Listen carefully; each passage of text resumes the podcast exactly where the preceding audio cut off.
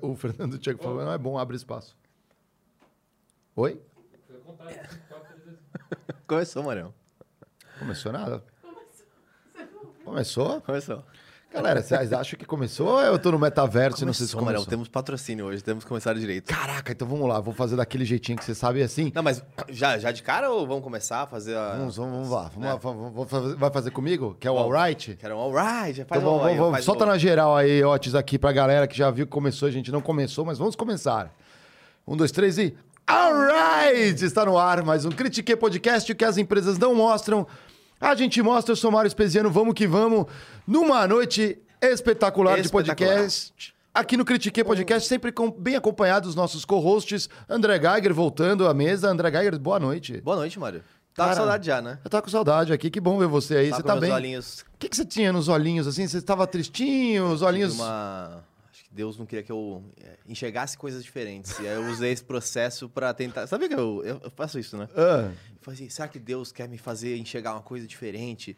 Algo do tipo, porque eu fiquei 15 dias com, com o olho bugado. conjuntivite. 15 dias. Eu nunca vi Não, conjuntivite. O meu 15 olho dias. no sábado, o primeiro sábado, depois foi na terça que eu fiquei mais ou menos. No sábado tava aparecendo, juro, assim, ó, lasers no meu olho. Eu achei que você estava se transformando no Scott Summers, vulgo Ciclopes dos X-Men. É porque seu olhinho Eu também tava achei, bem cara. assim. É, conjuntivite não é fácil, galera aí, mas que bom, temos aqui soldado recuperado aqui na nossa firma, aqui nós somos uma família, né? Somos uma família, essa semana a gente ficou falando de RH pra caramba. Kaiger, bate o ponto aí pra galera aí, né? Que senão você sabe como é. O pessoal tá dando bronca que a gente não tá usando crachá. Opa, E não tá batendo pronto. Aí, ó, crachazinho, galera. Aqui, ó. É isso aí, ó. Estamos sempre já dando aquele salve pra galera que já chegou cedinho aqui na live. O André Luiz, primeiraço hoje. Luiz Alberto Oliveira, sempre com seus ótimos comentários polêmicos aqui também. Frederico, o Matheus, a ABC Fernanda, nossa belinha de coração E aqui. hoje é um dia diferente que, impo- que importa muito os comentários da galera, né? Porque a gente vai- fazer algo diferente do É isso a aí, dia. galera. Aí, ó, já tem a Ave, Ave, Aveiro já entrou aqui, a Ana Costa aqui já tá querendo o emblema. Calma, o emblema já vai sair, o emblema hoje tá irado, artista novo. Luciano Brito também. É isso aí, galera, que já chegou aqui, vocês vão acompanhar. Hoje tá espetacular, a gente vai falar um pouquinho de startups, a gente cobriu um evento aqui, que é o Muito legal. Bossa Summit, vamos mostrar esse lado ali pra vocês. Mas me conta um pouco, Geiger, como você ficou um tempo fora já aqui, É né? Eu quero verdade. saber o que, que tá acontecendo na sua vida, cara. Conta aí pra gente. Nossa, que pergunta difícil, hein? Pô, um CEO aqui de uma. É uma startup? O Studios Flow é uma startup? Tecnicamente, sim. Tecnicamente, sim. Sim. E você vai estar num Preside com o João Kepler, quem sabe? Quem sabe, hein? É, é? Preside ou é Seed já? É Seed já, né? É, depende do ponto de vista, porque se a gente separa- separar as empresas, é um presídio, né? Ah, Se eu fizer do, do- da holding como um todo, assim, vamos, vamos falar, aí é mais um. Já estamos um passinho mais avançado, né? Então depende muito do, do caminho. Mas enfim, os, os dias estão dias de luta, é, trabalhando para os dias de glória.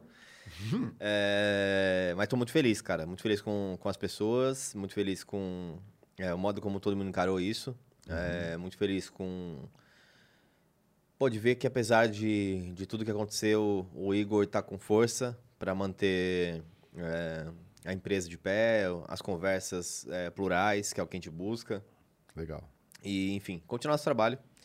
É, já foram dois anos antes de explodir, certo? Então, é, agora a gente vo- voltar casinhas para trás, mas voltar com manter o dia a dia de, de trabalho para que a gente é, muito em breve esteja no hype que as pessoas falam sempre, né? O Hypes. É, o hype. Tá no hype. Pô, eu vi uma galera no hype esse- nesse evento aí que, meu Deus do céu, cara, tudo hypado. ali. Sério? É, a gente vai mostrar uns aí que você.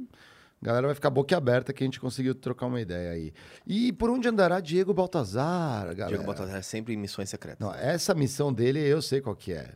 Eu sei qual que é. Qual que é? Não é final de mês. Não. Eu acho que eu sei essa missão secreta. Eu acho que eu sei. É? O Diego Baltazar arrumou um patrocinador pro Critique! galera! Fiesta! Fiesta, fiesta, temos um patrocinador, galera. Vamos, bom, já que temos um patrocinador, vamos Vamos anunciar. fazer as nosso- honras, né? Vamos fazer as honras aqui. Otis, solta na tela aí o patrocínio do, do Critique Podcast aí, né, galera? É isso aí, galera. Chegou o novo CyberPat 3000, o seu mascote cibernético. As pesquisas revolucionárias em startups de ciborgues resultaram em um produto inovador e você não pode ficar de fora. É isso aí, Marião. O novo CyberPat 3000 é a solução para todos os seus problemas. Ele elimina a carência, ele está sempre presente em todos os seus melhores momentos e já é responsável pelo aumento de índice de felicidade em até 300% dos seus donos, Mário. Cara, sensacional. A combinação de robótica, blockchain, lasers e Wi-Fi resultou na maior inovação do século e você precisa ter um. Mas afinal, o que o CyberPat 3000 faz, Marião?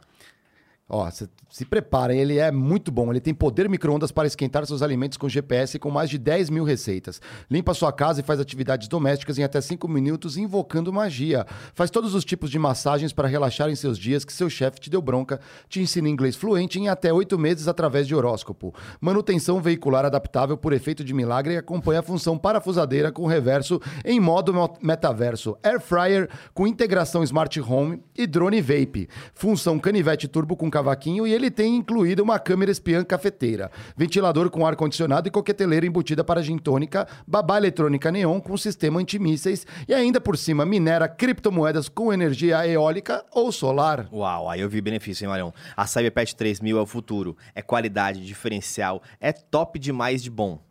Está disponível em versões 15, 50 e 3 mil watts de potência com acionamento de voz e você ainda pode ter eles nas, nas cores amarelo, azul, magenta, bege, fluorescente, laranja citrus e arco-íro. E por apenas R$ 2.999 ele pode ser seu. E você pode parcelar até 10 vezes sem juros no Pix à vista. As primeiras 100 pessoas que, que clicarem no link abaixo, tem um link, um link aqui, galera. Clica lá para conferir mais. Vão ganhar adicionalmente só as 100 primeiras, hein? É já, hein? As 100 primeiras só. Um estojo de transporte cromado, um saco de criptorração cibernética, uma lata de lubrificante impermeável, um refil de repelente de dinossauros e duas correntes para jabuti refém, feito em cristais que equilibram a sua vida. E, além do mais, se você colocar no código do cupom CRITIQUE é foda, você ganha uma NFT personalizada pelo Critique. Não é possível, Mário. O futuro já chegou. O futuro é já! Pô! Salve galera do CyberPat 3000, baita muito produto. Muito obrigado, muito obrigado mesmo. O meu chegou em casa esses dias, testei, cara. Você tá curtindo?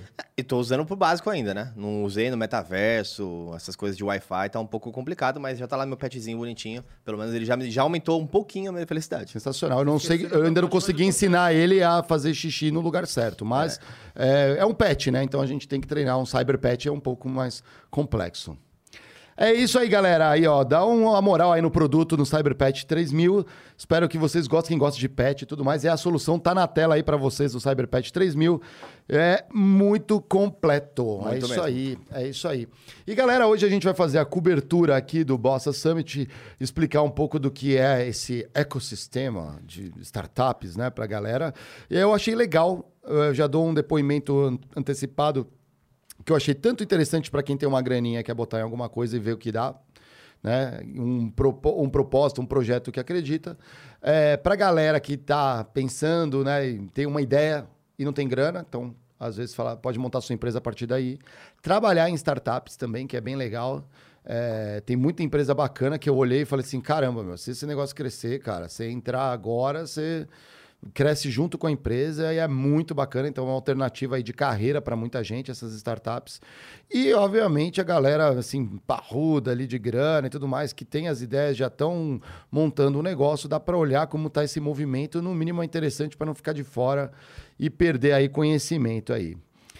Show de bola, então, aqui. O Watts vai soltar na tela para vocês a matéria, você vai conferir com a gente aí, Geiger. A gente vai fazer uns reacts aí e uns comentários aí em alguns momentos aqui para a gente bater o ponto aqui no Critique da forma certa, galera. E é, depois desse, dessa matéria, a gente vai falar abertamente com vocês. Então, quem está no chat quiser falar assim, falem sobre isso, falem sobre aquilo, manda critiquem meu chefe, xinga vai... meu chefe, manda o nome dele aqui, deixa aqui que a gente ofende com é, o maior prazer. A gente gosta de ofender o chefe dos outros.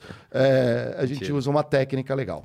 Beleza? Você não, você não quer ofender ninguém? Eu não vou me ofender. Ofende, me ofenda, né? Entendeu?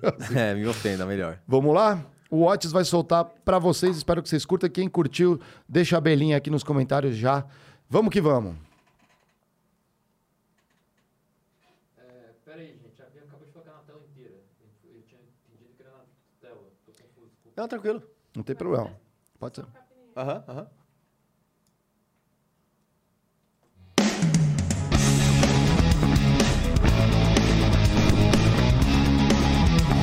Fala galera aí, críticos e críticas aí, nossas abelhinhas, estou aqui conferindo, cobrindo aqui, né?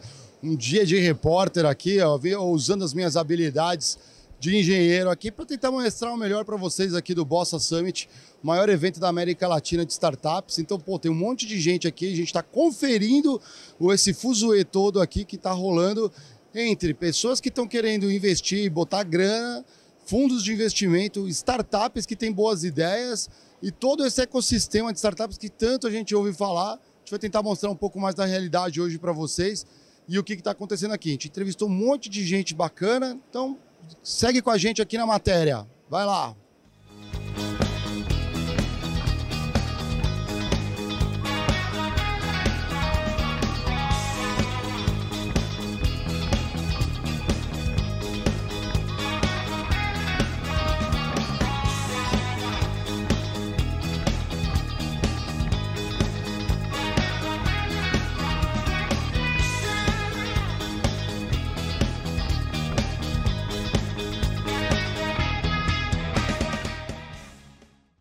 Fala galera, aqui é o Mário Espesiano fazendo a cobertura aqui do Critique Podcast. Como vocês podem ver, estamos aqui no Bossa Summit, João Kepler no palco, acabou de fazer a apresentação, tá lotado, tem muita gente aqui no evento. Eu achei muito interessante porque tem investidor, tem pessoal de startup, tem empreendedor, tem galera que só veio com uma ideia e está querendo um aporte ali para poder montar a sua empresa ali, o seu sonho, realizar seu sonho. Então tá bem legal. Tem muita gente famosa, vamos tentar entrevistar que a gente conseguir, porque tem palestras, eventos, a gente vai fazer uma cobertura bem bacana para vocês. E confere aí, essa é a equipe que está organizando o evento, os sócios. Então ali está o Kepler, Janguier, toda a galera aí que está apoiando o evento.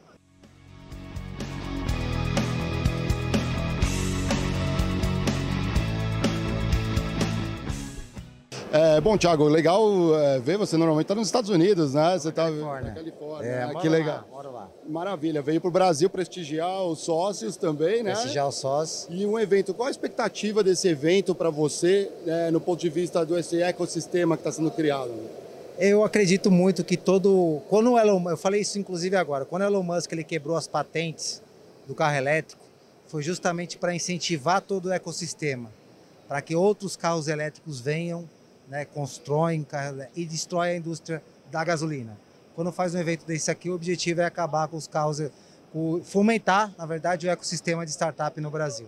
Eu, observei isso pelo line-up do evento, tem muitos anjos, investidores, outras empresas, então acho que tem bem de frente nisso, não interessa quem, mas a gente apoia o ecossistema, mais pessoas falando, mas, mas é, é, criando um ambiente propício a empreender aqui no Brasil, que a gente sabe que a gente tem diversas barreiras, né? A gente fala com um público que também trabalha nessas empresas e às vezes quer empreender. O que, que essas, essas pessoas podem encontrar aqui no evento que fala assim, caramba, aqui é uma linha que eu posso puxar para realizar meu sonho? Na verdade, você vai conhecer, além de histórias inspiradoras, você vai conhecer conteúdo, né? E fechar negócio. Eu acho que esse evento não é somente só sobre histórias inspiradoras, é muito mais que isso. É como os empreendedores podem fazer com a técnica.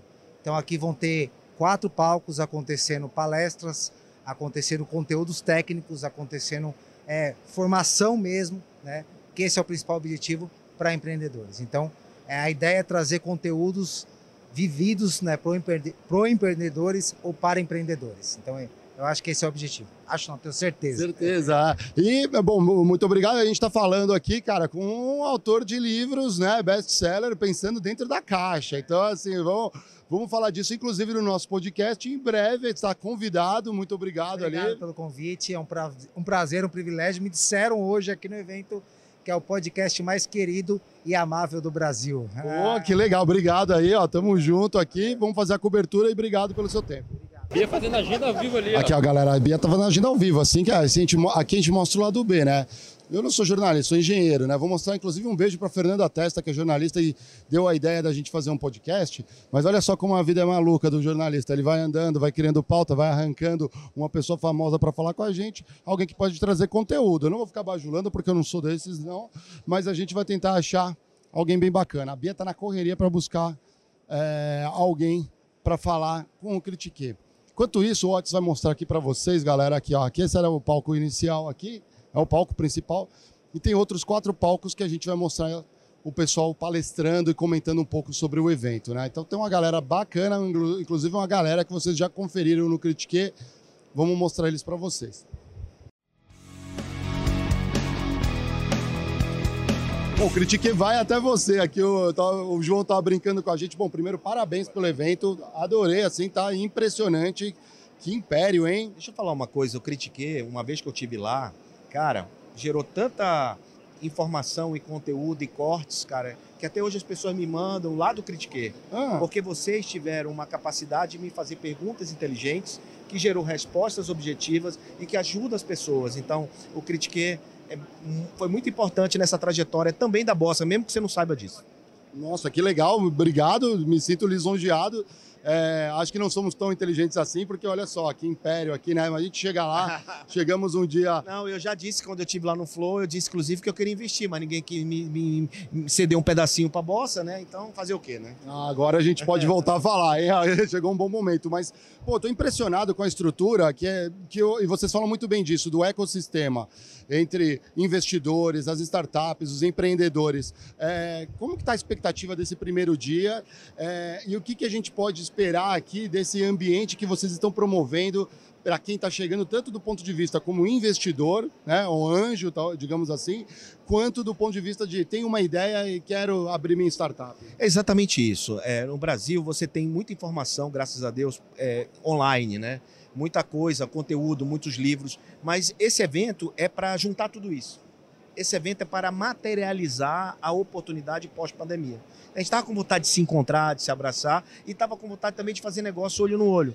Então, esse evento é justamente o cara que quer montar um negócio, tem uma ideia na cabeça, oh, aqui eu, eu, eu encontro quem vai poder ajudar ele a fazer isso. Precisa de investimento? Aqui tem investidor. O investidor quer encontrar uma startup? É aqui. Então, a ideia desse evento foi exatamente juntar esses universos para fazer esse match, essa junção, para que eles possam fazer negócio. É um evento de negócio, não é um evento de palestra, de inspiracional. Técnico, negócio na veia.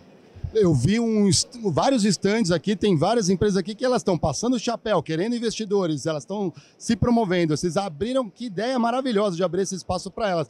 Como que originou essa ideia até culminar de ter esse ecossistema também do lado de financiamento, né, do, do banco, que essa é a grande novidade. É. Conta isso um pouco para gente. Então, olha, tem muita startup que a gente não consegue investir, mas ela, é, ela é uma boa startup. Então, a gente, quando bolou esse evento, a gente pensou assim, cara, por que não essa startup que a gente não investiu, convidar para ela expor para outros investidores que podem investir. Então foi é, também essa sacada de juntar esse universo, juntar o Brasil, o ecossistema que tem startup aqui do Maranhão, do, do Roraima, do Brasil inteiro está aqui, de Santa Catarina. Então, a ideia é justamente fazer essas 3.500 pessoas façam negócio. E a gente criou no aplicativo o Investômetro, que é a brincadeira do investir, né? Dinheiro de, de brincadeira, mas que no final das contas, estamos falando sério, né? Se mostrar um negócio, eu boto 50 mil de, de dinheiro de token na sua startup, de repente esse token pode virar dinheiro de verdade, por que não? Bom, sensacional. É, já estamos falando de token Web3 aqui entrando na linha de investimentos. João... O banco é justamente para receber todos esses investimentos, prestar serviço para essas startups, para que elas possam crescer com apoio. Porque quem te apoiou no começo? Você para para pensar. Quem te deu apoio no começo? Para para pensar. Né? E muitas delas não têm, principalmente de banco. Banco quer aval, quer não sei o quê. A gente criou um banco que não tem nada disso. A gente deu um banco para apoiar o empreendedor, porque é o que a gente sabe fazer. Maravilhoso aqui. Vamos aproveitar o evento. Muito obrigado pelo seu tempo. Eu sei que está corrido administrar tudo isso, mas assim, estou impressionado de verdade. Vamos tentar transmitir isso para a galera. É, um pouco do que é o evento e poder curtir com a gente. E quem sabe a gente não ganha um investimento aqui, Anjo. Atrás disso eu ando. Mostra todo o evento aí, mostra tudo funcionando.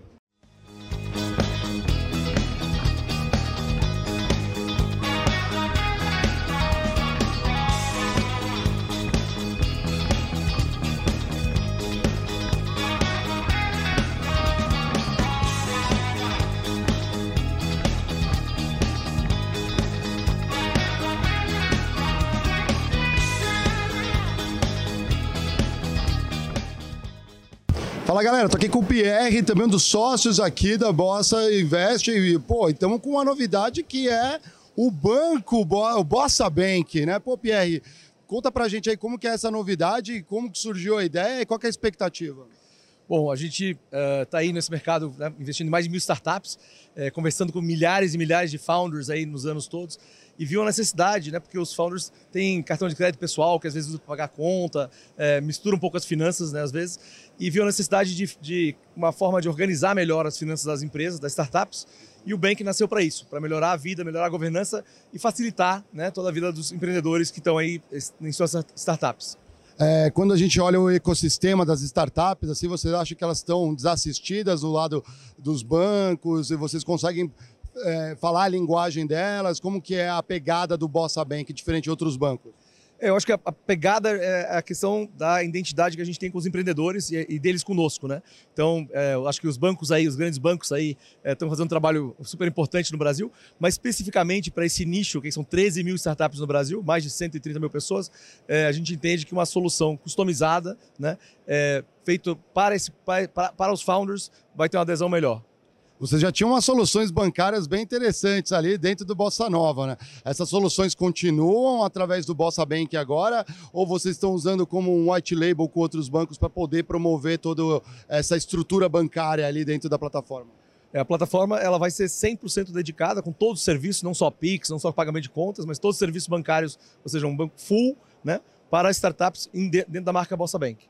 Legal. Pô, muito obrigado. E me comenta um pouco do evento aqui. Qual é a tua expectativa para o dia de hoje e para o dia de amanhã aqui nesse ambiente todo? Pô, tá, eu tô me divertindo pra caramba, conheço muita gente aqui, tô vendo a galera aí ou passando o chapéu ou querendo botar dinheiro em boas ideias. Como que você tá vendo esse ambiente? E parabéns também, mais de mil startups aí investidas. É, não é à toa que é o maior evento aqui da América Latina para startups. Espero que chame a atenção bastante, inclusive do governo. Mas e as suas expectativas?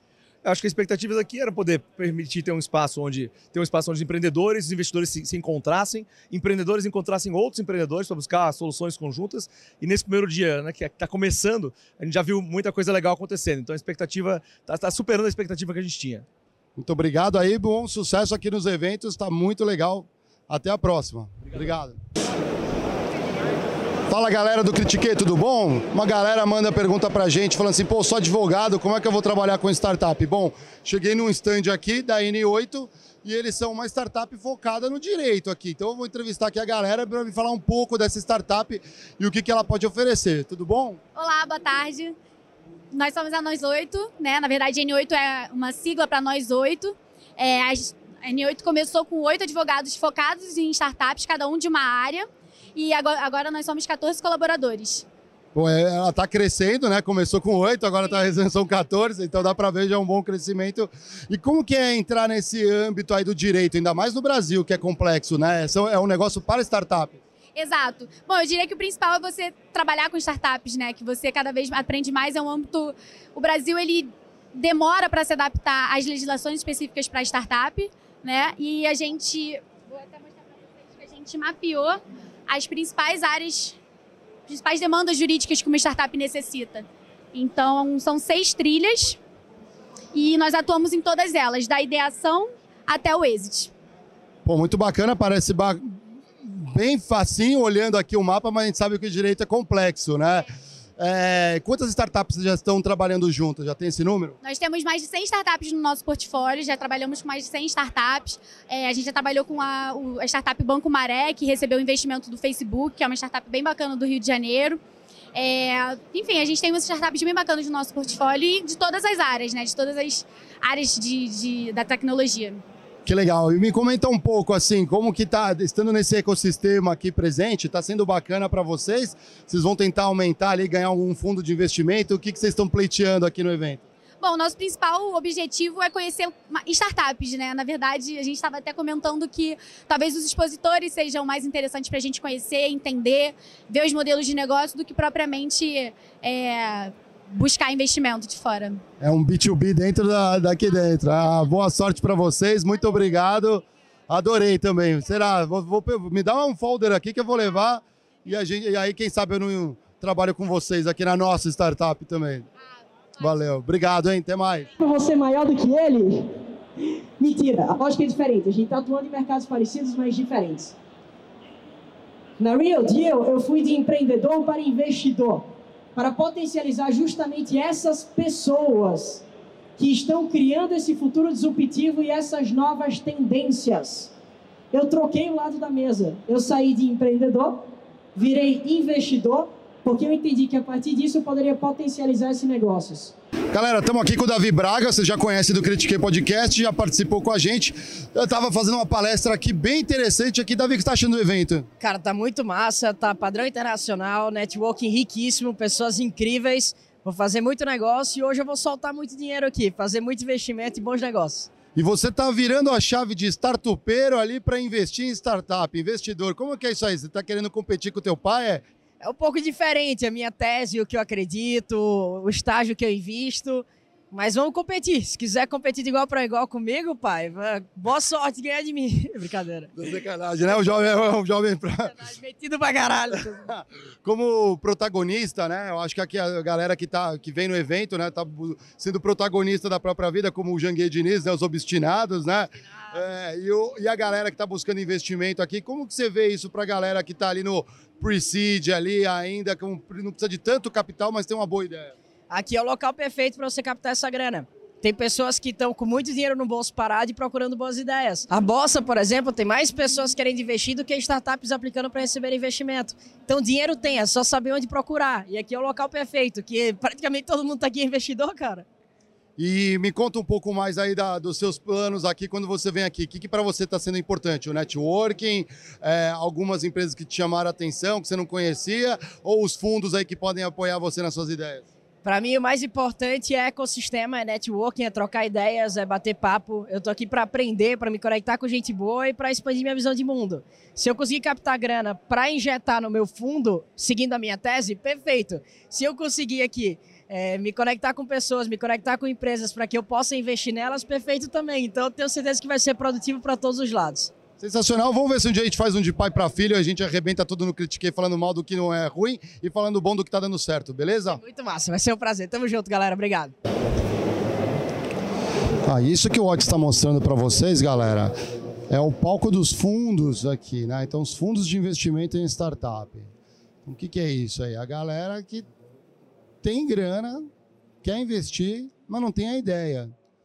Então, galera que já está com uma ideia, já iniciou, já está indo, então tem os fundos de venture capital que vêm aqui, fazem parte do ecossistema e tentam acelerar, é, de fato, ali o sonho do empreendedor, né? De criar o seu modelo de negócio ali e botar para girar, impulsionar algo ali que já, principalmente, já está faturando. Então, é, é importante para esse ecossistema. Fala galera do Critique. Aqui vocês já conhecem, ó. Fernando Seabra aqui, ó. Gente, quem começa sou eu. Esse cara pega o microfone, vai entrevistando. Quem começa sou eu. Fernando Seabra. Fala, fala, nação, bora fazer. Você aí, galera do Critique. Estamos aqui no maior e mais importante evento de empreendedorismo e startups do Brasil. É isso aí, Marião? É isso aí, é isso aí. Eu tô impressionado. Tá impressionado só porque não porque nós somos foda que somos, mas porque reunimos num evento o nosso amigo João Kepler, os top do top do top das startups, de venture capital, os caras de mídia de vocês que é o mais descolado podcast do Brasil e o mais top que eu participei até hoje, hein? Oh, esse, sim, esse, é um spoiler. É. E, cara, e tô aqui, ser entrevistado por vocês é sempre uma grande honra. Esse cara aqui é um amigo, um mestre e também, claro, um aprendiz, né? Quem é, quem não aprende não sabe ensinar, não é, Marião? É isso aí, fica parado. Agora é tua vez, passo para você. Pô, valeu. Aqui, ó, eu, eu tenho umas dúvidas aqui, ó. Pô, vi que você estava falando ali com uma galera, um público legal. Tem vários palcos aqui, então a gente viu que tem um, um palco voltado mais para a galera que tem a grana e quer botar numa ideia, tem o palco da galera que tem as ideias, tem empresas também apoiando esse ecossistema e tem vocês também como os anjos, né? O palco de anjos ali. Os anjos, a gente, pode, a gente podia pensar assim, pô, o Kepler é um anjo, né? Investidor, tem isso daí, ele podia se limitar e ficar guardando tudo para ele, mas ele abre as portas para vários anjos. Isso é interessante para a comunidade. Como que é a tua opinião nisso, de participar disso, de criar essa parte no ecossistema? Vamos lá, você está justamente falando de ecossistema. Uhum. Né? O, a inovação, o investimento em inovação, que é startup, só dá certo para quem vive no DNA, no sangue, na veia, batendo no seu coração o conceito de ecossistema e colaboração. Ecossistema, galera, nada mais é do que um universo, pode ser presencial, virtual, híbrido, às vezes até conceitual. O ecossistema de empreendedorismo é uma coisa conceitual, mas um universo interdependente, muitas vezes composto por partes conflitantes, interesses conflitantes, mas que dependem de si para dar certo. E quando não entendem esse jogo, ambos dão errado. Então você, galera, é por isso que eu falo, é, contribua e aprenda com o seu concorrente, com o seu cliente, o que o cara deu certo e deu errado. Faça parte de associações, tenha conversa com pessoas que querem matar o seu negócio, porque se você não está próximo, traga para perto, não empurre para longe. Esse é o nome do jogo. Ecossistema, colaboração, só assim a gente vai crescer e o Brasil tem crescido muito e a Bossa Nova é o grande exemplo, acabou de bater o seu número recorde, é, comemorando em Nova York o seu milésimo investimento. Isso é uma marca histórica global, então é um orgulho para todos nós poder participar só desse evento e o nome do jogo é Colaboração, Ecossistema que Cresce Juntos. Isso eu falo bastante de negociação, o famoso ganha-ganha, né? É, às vezes você olha o concorrente ali como uma, é, alguém é, que vai te desafiar e pode roubar teu mercado, quando muito você pode se associar, aprender com ele, não precisa pisar nos mesmos passos e erros, e isso daqui é um ambiente propício para isso. Você olhar o que está acontecendo, criar grupos, conhecer pessoas também e formar sua rede, o seu networking, independentemente se é alguém do lado de vista financeiro, né, que vai aportar na tua startup, ou você vai descobrir outra startup ali que você pode fazer uma parceria estratégica e fomentar ambos os negócios ganham. Pô, obrigado, baita lição aqui também. É, tenho uma, uma expectativa muito grande aqui para hoje e amanhã ali, muita gente aí saindo com bom conhecimento, impulsionando os negócios aqui. Pô, brigadão, Fernando. Ele participou do Critique, fez um episódio muito bacana com a gente. Recomendo, se vocês assistiram, vai lá, corre, é muito bacana. Criticamos tudo, chutamos, ó, viramos a mesa aquele dia, tá? E tá convidado de novo aí. Você sabe que tem portas abertas para você. Quando precisar da gente, tá lá. Obrigado, querido. Um prazer enorme. Tô sempre é, seguindo o Critique e vocês moram dentro do meu coração. Aí, galera, olha só que interessante se você tem uma startup e já está procurando um investidor, você pode vir aqui tomar um cafezinho com ele. Então mostra aqui, ó, para a galera aqui, ó. A galera está aqui nesse exato momento tomando um cafezinho com alguém que pode investir na sua startup. É aquela coisa, em vez de você sair correndo atrás de um monte de investidor e procurar tomar um café, o pessoal vem aqui na feira e toma tudo café ao mesmo tempo. Não sei porque eu não pensei em trazer minha maquininha de café e alugar aqui ela, mas podia dar um investimento nisso aí também, né? Vamos continuar mostrando a feira para vocês, vem comigo. Galera, tô com uma das startups que aqui no evento já estão recebendo investimento e elas estão no primeiro lugar no ranking. Já tiveram um aporte de 3 milhas, 3 milhões aqui. Estão falando com a galera da Integra aqui. Pô, tudo bom, Robson? Porra, que legal, cara. Tudo bem, e você? Tudo ótimo aqui. Eu quero saber, me explica essa startup, por que, que a galera tá botando dinheiro em vocês? O que, que vocês fazem? Cara, a gente resolve um problema muito importante das empresas, que é o problema de integração de sistemas. A gente tem uma plataforma que chama integra.sky, que é uma plataforma de iPaaS e resolve essa questão das integrações. E qual empresa que tem sistemas que não tem problema de integração, na é verdade? Com certeza. É, quando a gente fala de sistemas, pô, são vários, por exemplo, ERP, sistemas de bancos de dados e tudo mais. Vocês conseguem conectar tudo como se fosse o quê? Um polvo que entra e conecta esses sistemas, é isso? Cara, é uma boa analogia. A gente conecta qualquer sistema por meio da nossa plataforma. A nossa plataforma é agnóstica e ela nasceu para resolver problemas de integrações complexos que é quando, por exemplo, a empresa não tem uma conexão de API. Então a gente entra direto no banco de dados, ou então a gente usa um arquivo EDI. Basicamente, a gente resolve os problemas mais difíceis de integração. Legal. quanto tempo já tem a startup? A startup tem dois anos. A gente é parte de um grupo que chama Grupo Sky One, que é um grupo maior, de 10 anos de mercados.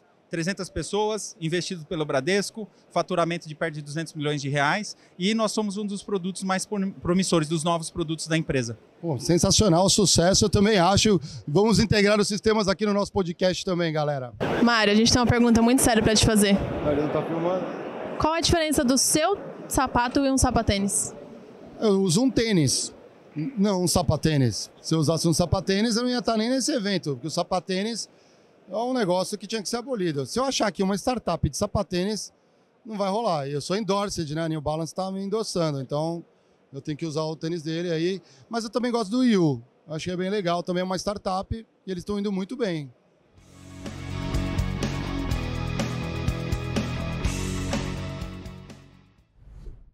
Galera, olha só, estamos aqui com o Janguier Diniz, um obstinado aqui, ó, né? Acor- Acordo 5 da manhã para ver você comentando. Pô, estamos no maior evento aqui de startups da América Latina, que um ecossistema todo aqui presente, né? Estou maravilhado aí com tanta coisa. Qual é a tua expectativa do evento? A gente já está no primeiro dia de evento, amanhã tem uma segunda etapa. Como que você vê esse ecossistema sendo formado e essa cultura de startups ainda no Brasil? Ah, eu fico muito feliz, né? Em primeiro lugar, de participar do Bossa Nova como um dos controladores, um dos sócios, e também ter sido um dos criadores do evento, né? Nós no grupo, no, no, no Conselho de Administração, di- discutimos eh, não só a criação desse evento, mas de outros assuntos também de crescimento do Bossa Nova, dentre eles a criação do Bossa Bank, né? Que você viu do lançamento. Mas sobre o evento eu estou maravilhado, né? É um evento de mais de 3 mil pessoas, o primeiro evento é, para desenvolver o ecossistema de startups de investidores. É, eu digo que esse evento não é um evento de conteúdo, onde as pessoas vêm para palestrar, para passar conteúdo, mas é um evento para a realização de negócios. Temos centenas de startups do Brasil inteiro, muitas delas investidas por nós no Bossa Nova, inclusive pelo Epitixa, que é meu family office também. A gente investe em diversas startups lá. Mas além das startups, muitos investidores, centenas de investidores. Então, esse ecossistema, esse palco de realização de negócio, esse palco para a realização de modelagem, modelagem é uma grande chave né, para sucesso, para prosperidade, para riqueza financeira.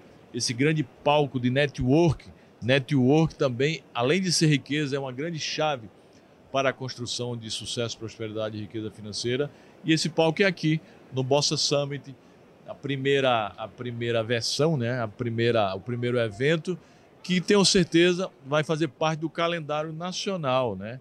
de startups. Não só o calendário é do Brasil, mas eu acho que o calendário da América Latina. O primeiro evento com mais de 3 mil e tantos participantes, centenas de startups, centenas de investidores. É, isso nos envaidece, né? nos alegra e nos honra bastante como sócio, é, um dos controladores, sócio e pre- vice-presidente do conselho do Bossa Nova.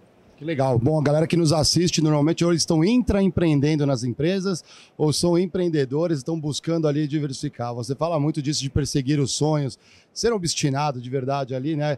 Buscando nisso. Os obstinados que vêm ao evento aqui, o que, que eles podem encontrar para apoiar e realizar os seus sonhos que você acha que fala assim, não perca essa oportunidade aqui, se eu pudesse voltar no tempo, teria feito dessa forma. Bom, os obstinados startupeiros, os obstinados empreendedores, seja obstinado que dá, né? Empreenda que dá. Agora empreenda antes na vida, né? Para depois empreender nos negócios. Tem gente que monta negócio, mas não acredita nele, ou seja, não acredita no seu CPF, não acredita que é possível, aí monta só por montar. Esse está fadado ao insucesso e à improsperidade. Esses que estão aqui, que são verdadeiros obstinados empreendedores, muita coisa eles podem encontrar aqui. Em primeiro lugar, a modelagem. Né? Pra, vai, tem muitos empreendedores, grandes empreendedores aqui, que já passaram pelo caminho árduo do sucesso e da prosperidade. Então vão ver pessoas é, nos palcos contando as suas histórias, né? É, passando ensinamentos técnicos de como eles criaram. Eu, por exemplo, vou estar no palco principal no final da tarde para falar sobre o meu empreendimento, para falar sobre minha história de vida, para falar sobre o sistema educacional brasileiro. Então, isso é importante você ver aquelas pessoas que já caminharam o caminho árduo do sucesso e da prosperidade. Então, a modelagem é uma, é uma coisa que, que vai inspirar muita gente aqui, mas também um ambiente de, de relacionamento, de conexões humanas, de network, um ambiente de realização de negócios, né? Muitos negócios podem ser feitos aqui. Um ambiente para você conhecer novos produtos e novos serviços. Mais de 300 startups. Então, cada startup resolve uma dor. Então, o que, que você pode aprender com esse serviço ou com esse produto? Ou seja, esse palco aqui, o Bossa, o, o Summit, Bossa Summit, é um palco para a realização não só de negócio, mas também como um grande palco de aprendizagem. Muito legal e, ah, poxa, vou querer assistir a tua palestra também. A gente sempre mostra o lado B um pouco ali, né? Vamos mostrar o lado B das startups. Agora eu quero a tua opinião sincera como investidor. Tem aquele modelo de startup que onde é, o startupeiro, gostei do termo, o startupeiro ele vai atrás de investimento, ele está precisando de dinheiro. E às vezes ele acaba gastando mais tempo para correr atrás do dinheiro do que para tocar o negócio e fazer ele crescer. Né? De- como que é esse balanço entre gestão do próprio negócio ou sair atrás de dinheiro para fazer o negócio crescer, na tua opinião? Tudo tem que ter equilíbrio. Dinheiro é necessário, né? Você precisa do dinheiro, precisa do investidor para fazer o negócio crescer, mas antes você tem que ter o negócio. Geralmente o startupeiro, o empreendedor, cria um negócio, ele é um bom técnico, aí cria um negócio e se mete. Ele, na medida em que ele criou o negócio, ele era técnico, ele passou a ser empreendedor e ainda vai administrar o negócio. Ele precisa separar esses três atores do negócio.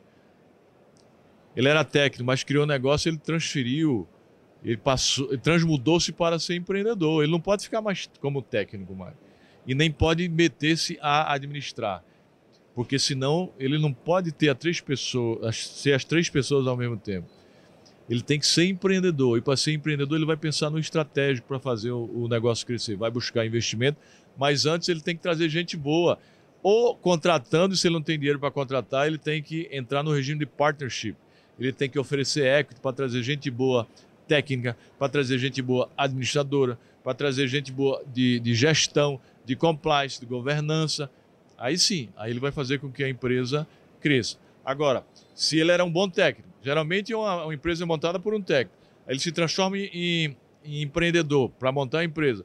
Aí quer ser técnico, empreendedor, administrador e vive correndo atrás, nem administra, nem é técnico e nem empreende. Essa empresa está fadada ao insucesso e à improsperidade.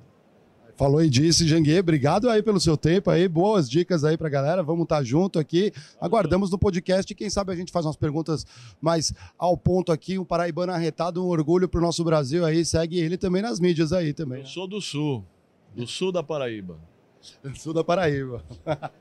Sul da Paraíba. É verdade. Grandes empresas também fazem parte desse ecossistema.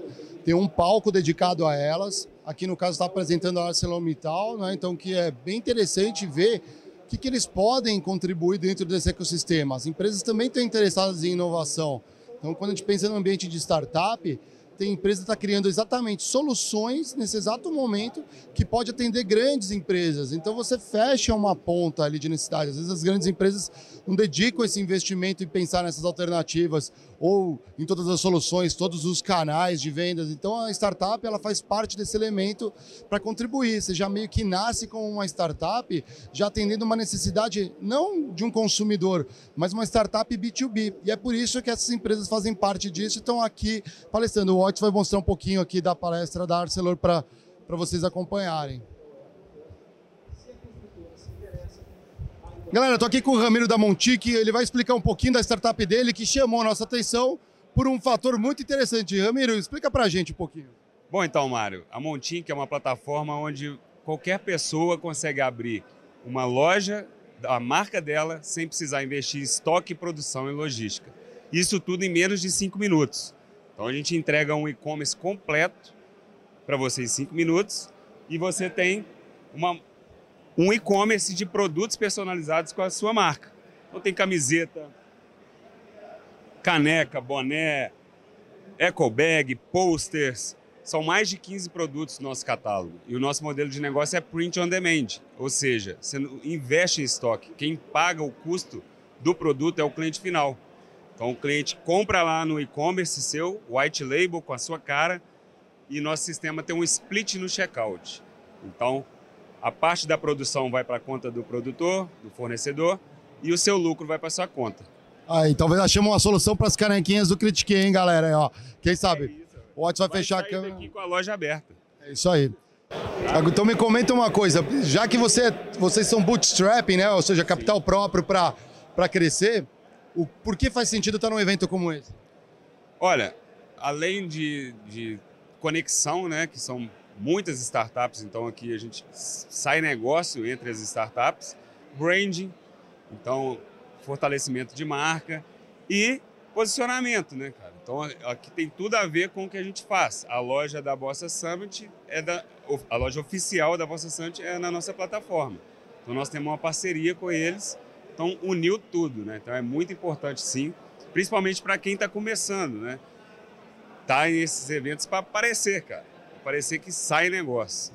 Aí o que as empresas não mostram, a gente mostra. Tá aí, galera.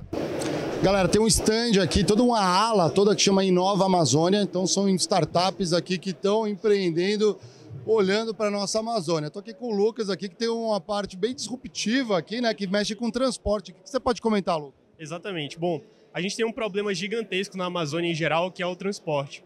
Que a maioria das pessoas se locomove através de barcos, que são veículos muito lentos, ou de avião, que são veículos muito caros. Então a gente está propondo uma solução intermediária que a gente está chamando de barco voador, o nome técnico é veículo de efeito solo, que é uma aeronave que está sempre voando muito próximo à água, cerca de 5 a 10 metros do, do nível da água. E com isso, existe, existem alguns efeitos aerodinâmicos que fazem com que ela seja até 40% mais eficiente do que o avião. Ou seja, a gente está propondo um veículo que vai custar o mesmo que o barco, o transporte de lancha, só que a 150 km por hora. E aí é essa a nossa, a nossa inovação aqui, é o nosso Volitan. Vou dar um recado aqui ao doutor Léo da, da, da, do, do Cultivando Suas Castanhas do Pará. Aí, ó, já tem um jeito de chegar em Itapauá mais fácil do que de avião e depois barco, hein? Ó, já achou uma solução. Tem um protótipo aqui que eu estou vendo. Explica um pouco aqui qual é a capacidade e o que, que você é, diz um pouco do, da, da, do equipamento, né? Do, do, do veículo aí que vocês estão projetando. Beleza. Bom, esse protótipo aqui ele é impresso em 3D, só uma miniatura mesmo, mas o nosso veículo final ele vai ter a capacidade de transportar 10 passageiros, ou ele também pode ser configurado para transportar uma tonelada em carga. E ele vai voar a 150 km por hora, consumindo 40% de combustível a menos do que as aeronaves tradicionais. E aí a operação ela é toda feita nos rios, então pouso e decolagem é feito nos rios, e aí é, os barcos em geral têm problema às vezes de estar tá contra a correnteza ou favor da correnteza, isso a gente não vai ter porque, como a gente está falando sobre a água, independe se a gente está indo contra ou a favor. E a gente também tem uma vantagem de não depender da época de seca e cheia dos rios. Porque como a gente não vai estar em contato direto com a água, vai estar sobrevoando, a gente consegue fazer o transporte qualquer época do ano.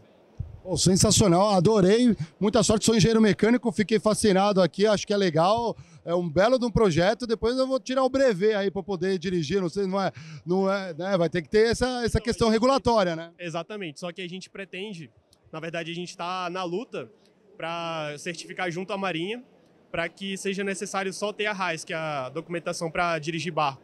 É, e para isso a gente está desenvolvendo um sistema de controle onde o piloto ele vai controlar só a direção, não vai precisar se preocupar com controle de altura. E aí com isso a pilotagem vai ficar muito facilitada e a gente quer fazer isso para que ele seja ainda mais barato. Cara, uma baita ideia, ninguém pensa num, num veículo específico para o nosso bioma. Eu acho que isso daí faz total sentido. É, e, pô, desejo muita sorte ali. Espero que você consiga angariar seus investimentos. Quanto vocês estão precisando? É, pra, é, nessa rodada a gente está tentando captar 2 milhões e meio que seriam necessários para desenvolver o projeto até o veículo em escala 1 para 1. Sensacional. Pô, Lucas, boa sorte aqui. Quem sabe eu não invisto em vocês também não. Aí, ó. Valeu, um abraço. Já vou, vou escanear aqui, ó. Galera, tudo com QR Code aqui, vou escanear aí, ó. Valeu, parceiro. Obrigado. Galera, estamos aqui com o Ricardo Padoval, está prestigiando aqui o evento, é um dos maiores investidores aí, coisa de fundos ali para ESG.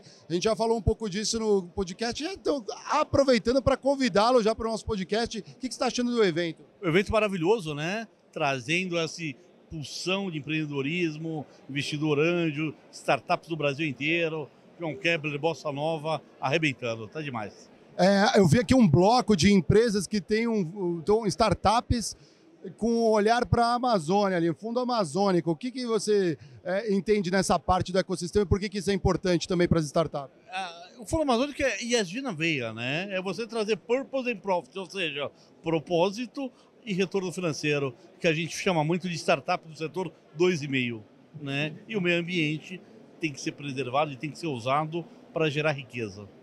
Né? Transformação social e ambiental sem degradação e aí você gera riqueza para a comunidade, para os empreendedores locais, empreendedores ribeirinhos e, e, e, conectar isso a grandes empresas é o que a gente mais precisa hoje. A gente fala bastante de propósito e propósito é uma das coisas que move isso daqui. A gente está vendo muita startup aqui. Como que você, no teu olhar ali, investidor, um anjo e tudo mais, como que você olha e fala assim, putz, esse negócio vai dar certo nessa pegada SG? E quando que você pode falar assim, desconfiar de, pô, isso aqui talvez seja um greenwash, não é bem assim que funciona? Como que você faz para validar nessa parte mais sustentável? Bom, uma das primeiras coisas é entender qual a missão real da empresa, da startup, né? O que ela está transformando? Porque se você não tiver transformação e só tiver retorno financeiro, não tem propósito nisso. E aí você está falando de um greenwash que hoje virou moda, né? Falar de impacto ESG, todo mundo quer falar para dizer que transforma, mas transformação é da visibilidade, da acesso aos invisíveis, né? E você tem aqui tem uma startup aqui chamada Belezinha, que capacita mulheres da comunidade a se transformar profissionais em salões de beleza ou para empreender ou para trabalhar nos principais salões do Brasil. Ou seja, você pegar uma mulher desempregada, vulnerabilidade, em 20 dias essa mulher está tendo renda, está trabalhando, está tendo dignidade. Isso é transformação. Fantástico, bom, bom obrigado. Imagina. E vamos fazer o convite vai para o podcast, vamos, falar disso Um aí. abraço. Um abraço, obrigado.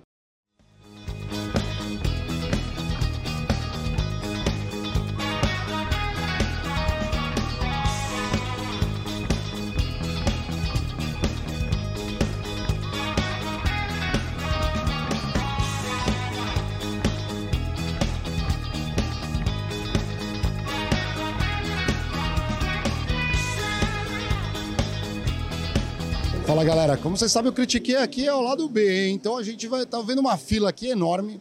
Eu não sei onde essa fila vai dar, então a gente vai chegar no último da fila. O último da fila é aquele que está paciente para chegar em algum lugar. Vem comigo, Otis, vamos procurar o último da fila aqui, ó.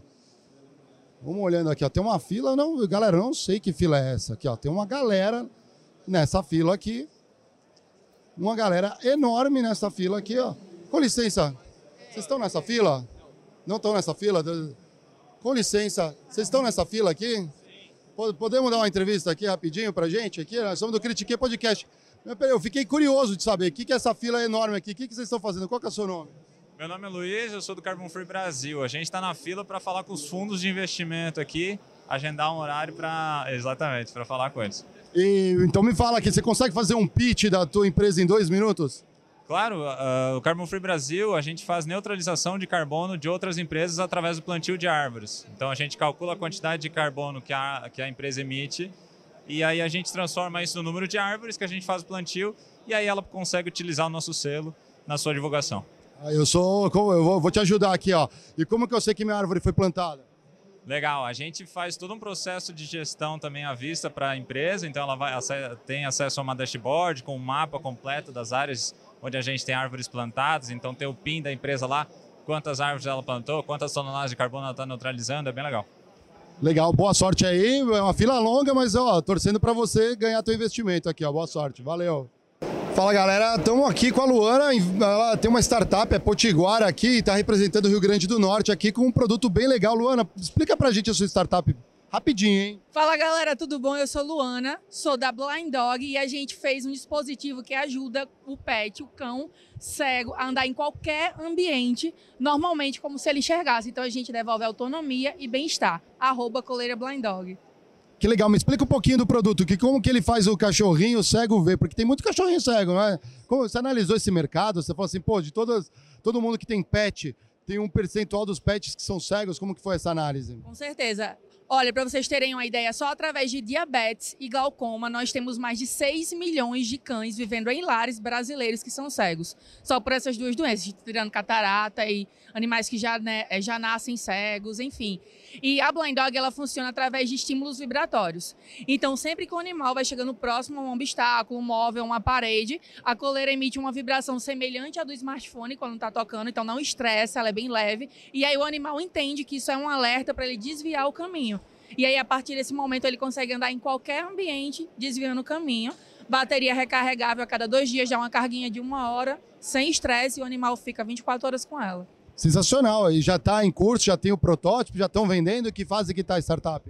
A gente já vendeu para todos os estados brasileiros, também para fora do país. E quem quiser comprar a Blind Dog é só entrar no nosso site blinddog.com.br, que a gente está lá vendendo todos os portes de animais, todas as idades se adaptam bem a Blind Dog. Então, se você tem um cãozinho cego, cola com a gente que é sucesso.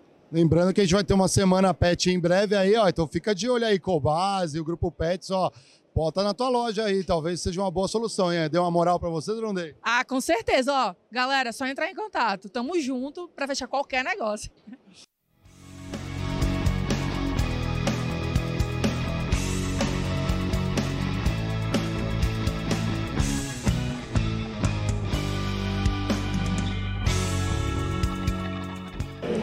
Fala galera, tamo aqui com a Wide, encontramos no meio do dos corredores aqui, a gente vai fazer um pitch de um minutinho aqui para vocês entenderem o que é a Wide, tá? Prazer em conhecê-los, eles são fãs do Critique aqui, então vamos dar uma moral para eles também, quem sabe não vem um investidor anjo e dar uma grana, uma cacetada de dinheiro em vocês, hein? Exato.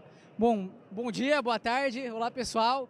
A Wide é uma plataforma que aproxima a relação entre a marca e o consumidor no meio digital. Acredito que vocês já devem ter entrado no e-commerce, ficado com dúvida se o produto cabia na sua casa, se a blusa ficava bem em você e não tinha quem recorrer. Através da Wide isso é possível, através de uma live, de um live commerce, você interage com o vendedor, tira suas dúvidas, tira seus anseios do produto e consegue comprar em tempo real, com uma interação simples e fácil dentro do e-commerce. Hoje os nossos clientes é, que antes vendiam 10, 10, 5 mil reais durante uma live vendem mais de 70 mil reais, alguns cases bem interessantes. Então se vocês é, gostam dessa tese, ficam interessados, a gente está super disposto a entrar em, contato com, entrar em contato e conversar um pouco mais. Adorei. E aí conta para mim um pouco aqui, em que fase que vocês são? Vocês vieram para cá fazer o que na, na, nesse evento? Hoje a gente veio fazer network, né? A gente está em fase de, de, captação, hoje a gente está captando a nossa primeira rodada, mas hoje o nosso foco é network. Sensacional. Aqui eu critiquei mostrando que as empresas não mostram. Foi? É isso aí, galera. Estamos saindo aqui do Bossa Summit aqui, ó. Pô, passamos um dia, primeiro dia incrível aqui. Vou falar que eu tô, troquei cartão aqui com 98% das startups, é aqui, ó, sensacional, muita coisa que eu vi aqui, não imaginava que ia encontrar esse ecossistema. Os caras montaram um banco, então isso aqui é bem poderoso também, diz muita coisa do que está rolando. Então se você está pensando em chutar a bunda do seu chefe e abrir sua empresa, você tem que entrar nessa, de alguma forma nesse ecossistema. Então essa é a dica que eu dou. Tirei várias ideias, vamos inclusive até potencial de negócio aqui. Só de eu vir fazer a cobertura, achei potencial de negócio. Então, galera, acho que está saindo satisfeita. Quem veio aqui curtiu. No segundo dia vai rolar aqui, inclusive, shows e tudo mais. Então, assim, galera, parabéns aqui. Tá? Eu conversei com uma galera inspiradora também. Vamos ver o que, que sai de frutos aqui para vocês também, críticos e críticas. Pegamos umas dicas que a gente vai passar para vocês. Agora, o lado B é o seguinte: não comemos nada, só ganhei uma água, então vou sair para almoçar que eu estou faminto, né? Mas o evento serviu muita coisa legal, eu que não aguentei ficar aqui, temos que voltar e fazer podcast com vocês. Salve galera do Critique, contra o 8 watts. É, eu tô... contra o 8 na...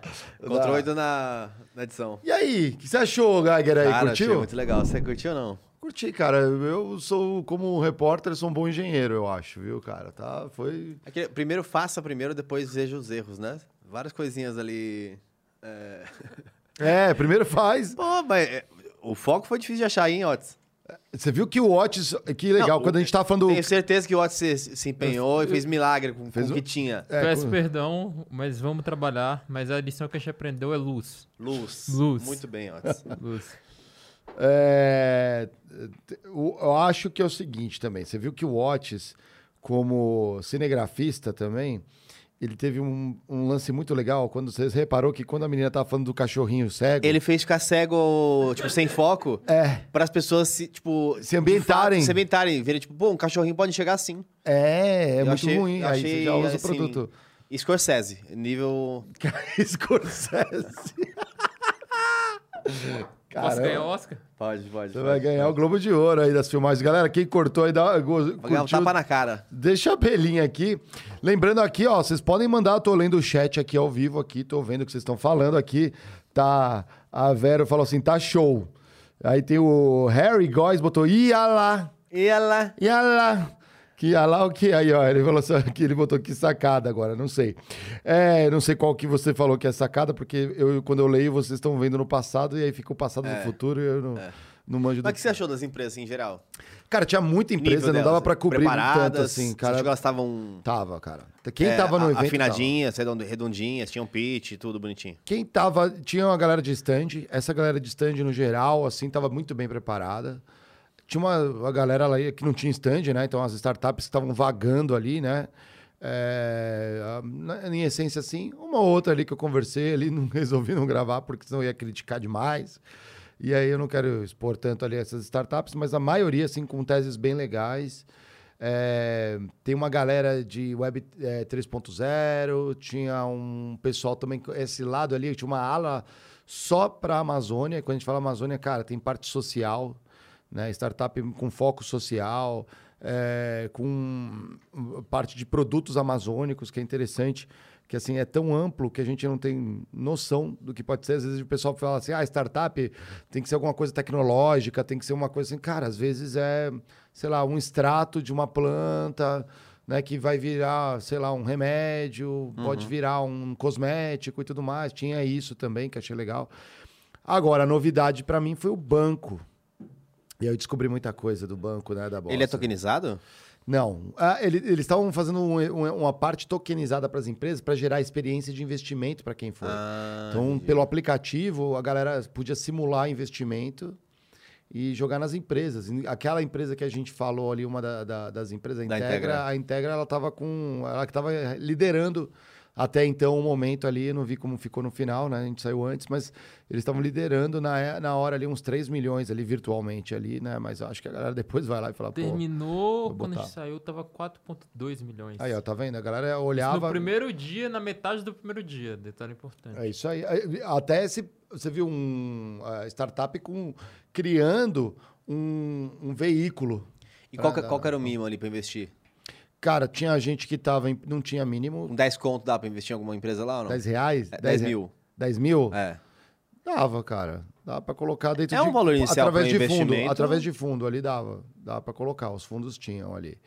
É, é, é sim, se acreditar na tese ali, ué. Você viu, por exemplo, a galera que tava querendo botar o ec, é, o ecranoplano, se- senão o Hots vai me corrigir aqui, o ecranoplano ali, E pra né? quem não sabe, muito em breve, Ah, nós estaremos investindo. Nós? Nós, aqui investindo. Uau. Exatamente. É, eu não tava sabendo que Sardinha tava- Tank. Ah, o Sardinha Tank, é claro. A gente vai fazer um E Sardinha vocês aí vão poder investir também. Ah. Então, são uma coisa que a gente tem que validar, obviamente tem muita responsabilidade.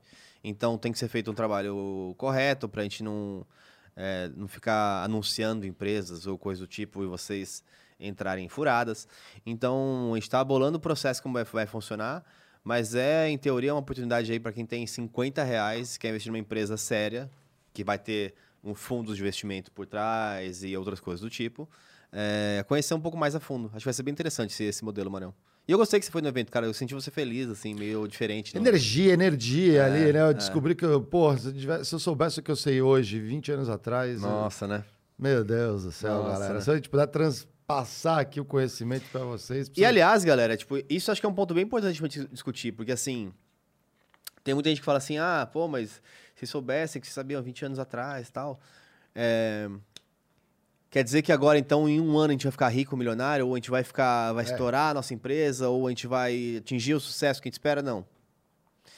O que a gente está fazendo aqui, vocês viram que com, vários erros, inclusive, é, com vários é, Oportunidades. oportunidades, vamos dizer assim. É. Mas a gente está se preparando para o Critique de 2025. Então, assim, é, o Critique de 2025 ele tem que ser capaz de fazer A, B, C, D, E, F, G, H, I, J e assim vai. É, KL. Agora a gente testou o A. Não, já tem o A, que é nosso podcast, é a base. isso aí, é a gente está testando modelos, tipo o modelo B. O B começou ruim, então, mas o A tá bom. E assim a gente vai aprimorando tempos a tempos. É, isso é muito importante, porque quando a gente fala muito de é, se capacitar, fazer o negócio, mas tem dores que você só sente quando você faz. Você pode pensar mil coisas de planejamento, mas na hora que você chega, Meu Deus. na hora H, são outras dores que você sente. Então, testar é importante. E a gente vai fazer muito isso com vocês aqui. É, Acho que tem. Nossa, a relação com as pessoas que nos seguem também tem é, melhorado bastante. A gente também tem melhorado do lado de cá. Por isso, entendam que a gente está num momento difícil, no sentido de muita coisa acontecendo, mas é porque também a gente tem muito plano legal para acontecer para quem nos acompanha aí. E para que a gente, mais importante, esse ecossistema possa crescer. Porque aqui eu também não estou aqui para ganhar dinheiro ou fazer fama.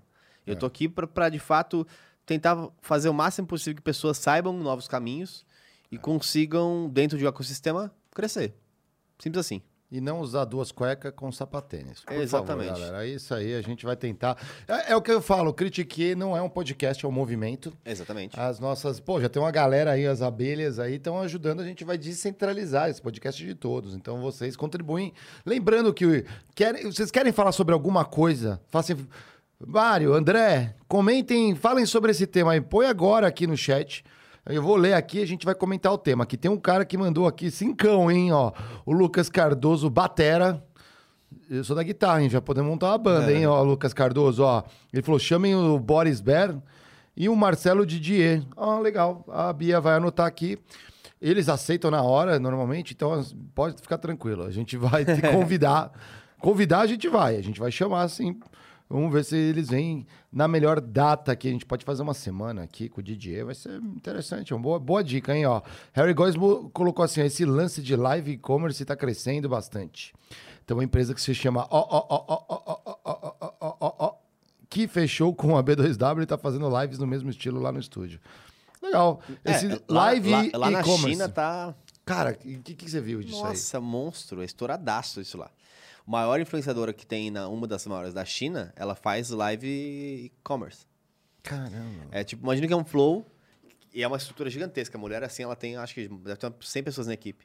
Ela vai recebendo produtos E vai de usando. patrocinadores que mandaram lá e vai testando e falando do produto já, porque ela deve receber um briefing e tal. É tipo, ela faz um live commerce, basicamente. Só que explodindo, tipo, toda vez 15 mil pessoas vendo, 20 mil pessoas vendo. Então você imagina. Pô, vamos dar um toque no Fernandão aí, Cê- né? cê pra, não pra fazia gente isso fazer no... isso no... Eu não fazia compras, né? No live commerce. Mas uma coisa que eu fazia muito com a minha família, a gente ficava assistindo aquele Polishop, ou Seu não é nem Polishop, é o- Shoptime. Shoptime. A gente ficava assistindo Shoptime, tentando acertar os preços das coisas. Você fazia isso também? Não, acertar os preços? É, tipo Ah. assim, ó. Ele, ele, sempre assim, Shoptime. Agora, essa Cybershot 3500, é, você não pode perder, ela faz isso, isso, isso. Aí eu ficava assim, acho que é 499. Aí meu irmão falava, acho que é 479. Minha mãe, 599. A gente via, ia marcando ponto quem acertava, tá ligado? Uhum. Olha como pode ser simples uma brincadeira, né? É, Enfim, hoje em dia temos essa, esse fenômeno das lives que as eu pessoas fazia isso compram com trato coisas. feito com meu pai. Trato feito também é muito bom fazer isso mesmo. Eu tinha disputa. Pô, mas você tem que pensar em dólar, hein? acertava. Ah, Porra, você conseguia pensar convertendo ainda, hein, Otis? Esse daí é irado. O, uma das coisas ali que eu também reparei, é, quando a gente fala nesse ambiente de startup, assim, porra, cara, é, para muita gente ali, o que tá levando não é assim, ah, é, um, é uma fichinha, põe na máquina, deu, deu, perdi, perdi. Assim, às vezes é o sonho de uma vida inteira. É, é o- é- assim, o cara brisa na ideia, vai É, validando, é o vai né? passando. Então, algumas pessoas eu conversei, eles estavam falando ali que, pô, tinha uma ideia original, foram moldando, conversando com essa galera mais experiente, foi meio que ajustando para colocar nos trilhos, porque às vezes tinha uma ideia boa, mas não era comercializável, às vezes o, o preço target não, não fazia sentido pro, pro público-alvo. E aquilo, né? Tipo, pra dar certo, você tem, que gostar. Né? É. Juguei, Juguei falou pra você em relação a isso. E é isso. Imagina, sei lá, o Igor. É, ah, o Flow, o podcast não deu mais certo. É. Va- Vai abrir uma padaria. O cara vai ver triste. Nossa. Tipo, não é que vai ver triste. Talvez ele tenha uma, uma questão financeira estabelecida, mas ele não vai ter tesão naquilo. E aí, de novo, tende a falhar, porque você para de, dar, de querer evoluir, você para de querer testar novos formatos. Então, eu acho que o principal movimento das pessoas que querem sair do mundo corporativo um dia Uhum. é começar a descobrir o que elas gostam de verdade. Porque se elas partirem só para investir, ah, vou investir. Tá, você juntou durante a carreira, sei lá, 200 mil reais juntou. Agora vou investir uma coisa. Você não pode sair e falar assim, vou montar uma padaria, porque é o que dá dinheiro. Você tem que tentar, ao longo do tempo, ir encontrando algo que você gosta, Uhum. ir aprendendo sobre isso. E aí, quando chegar o momento certo, fazer a transição. Pode crer, pode crer. Senão não adianta. É, o... a- a- esse é, um, é aquilo que você faz, você trabalha com o que você gosta, né? nunca mais vai trabalhar, né? É isso. É, mas eu acho que, por exemplo, aí no- você falou no caso do Igor, né, no Flow, por exemplo, ele, o que ele gosta é isso, fazer o podcast, né? Porque todo lado aí administrativo, sim. pô, é muito chato, né, também, né? Então, assim, por isso tem equipe, por isso tem time, por isso cada um tem sua especialidade, né? Fato, fato. E aí joga o jogo pra, pra máquina rodar, né? Pra poder entregar conteúdo pra galera. É... Otis, vamos botar na tela aí o emblema, Emblema do dia. do dia. Emblema do dia.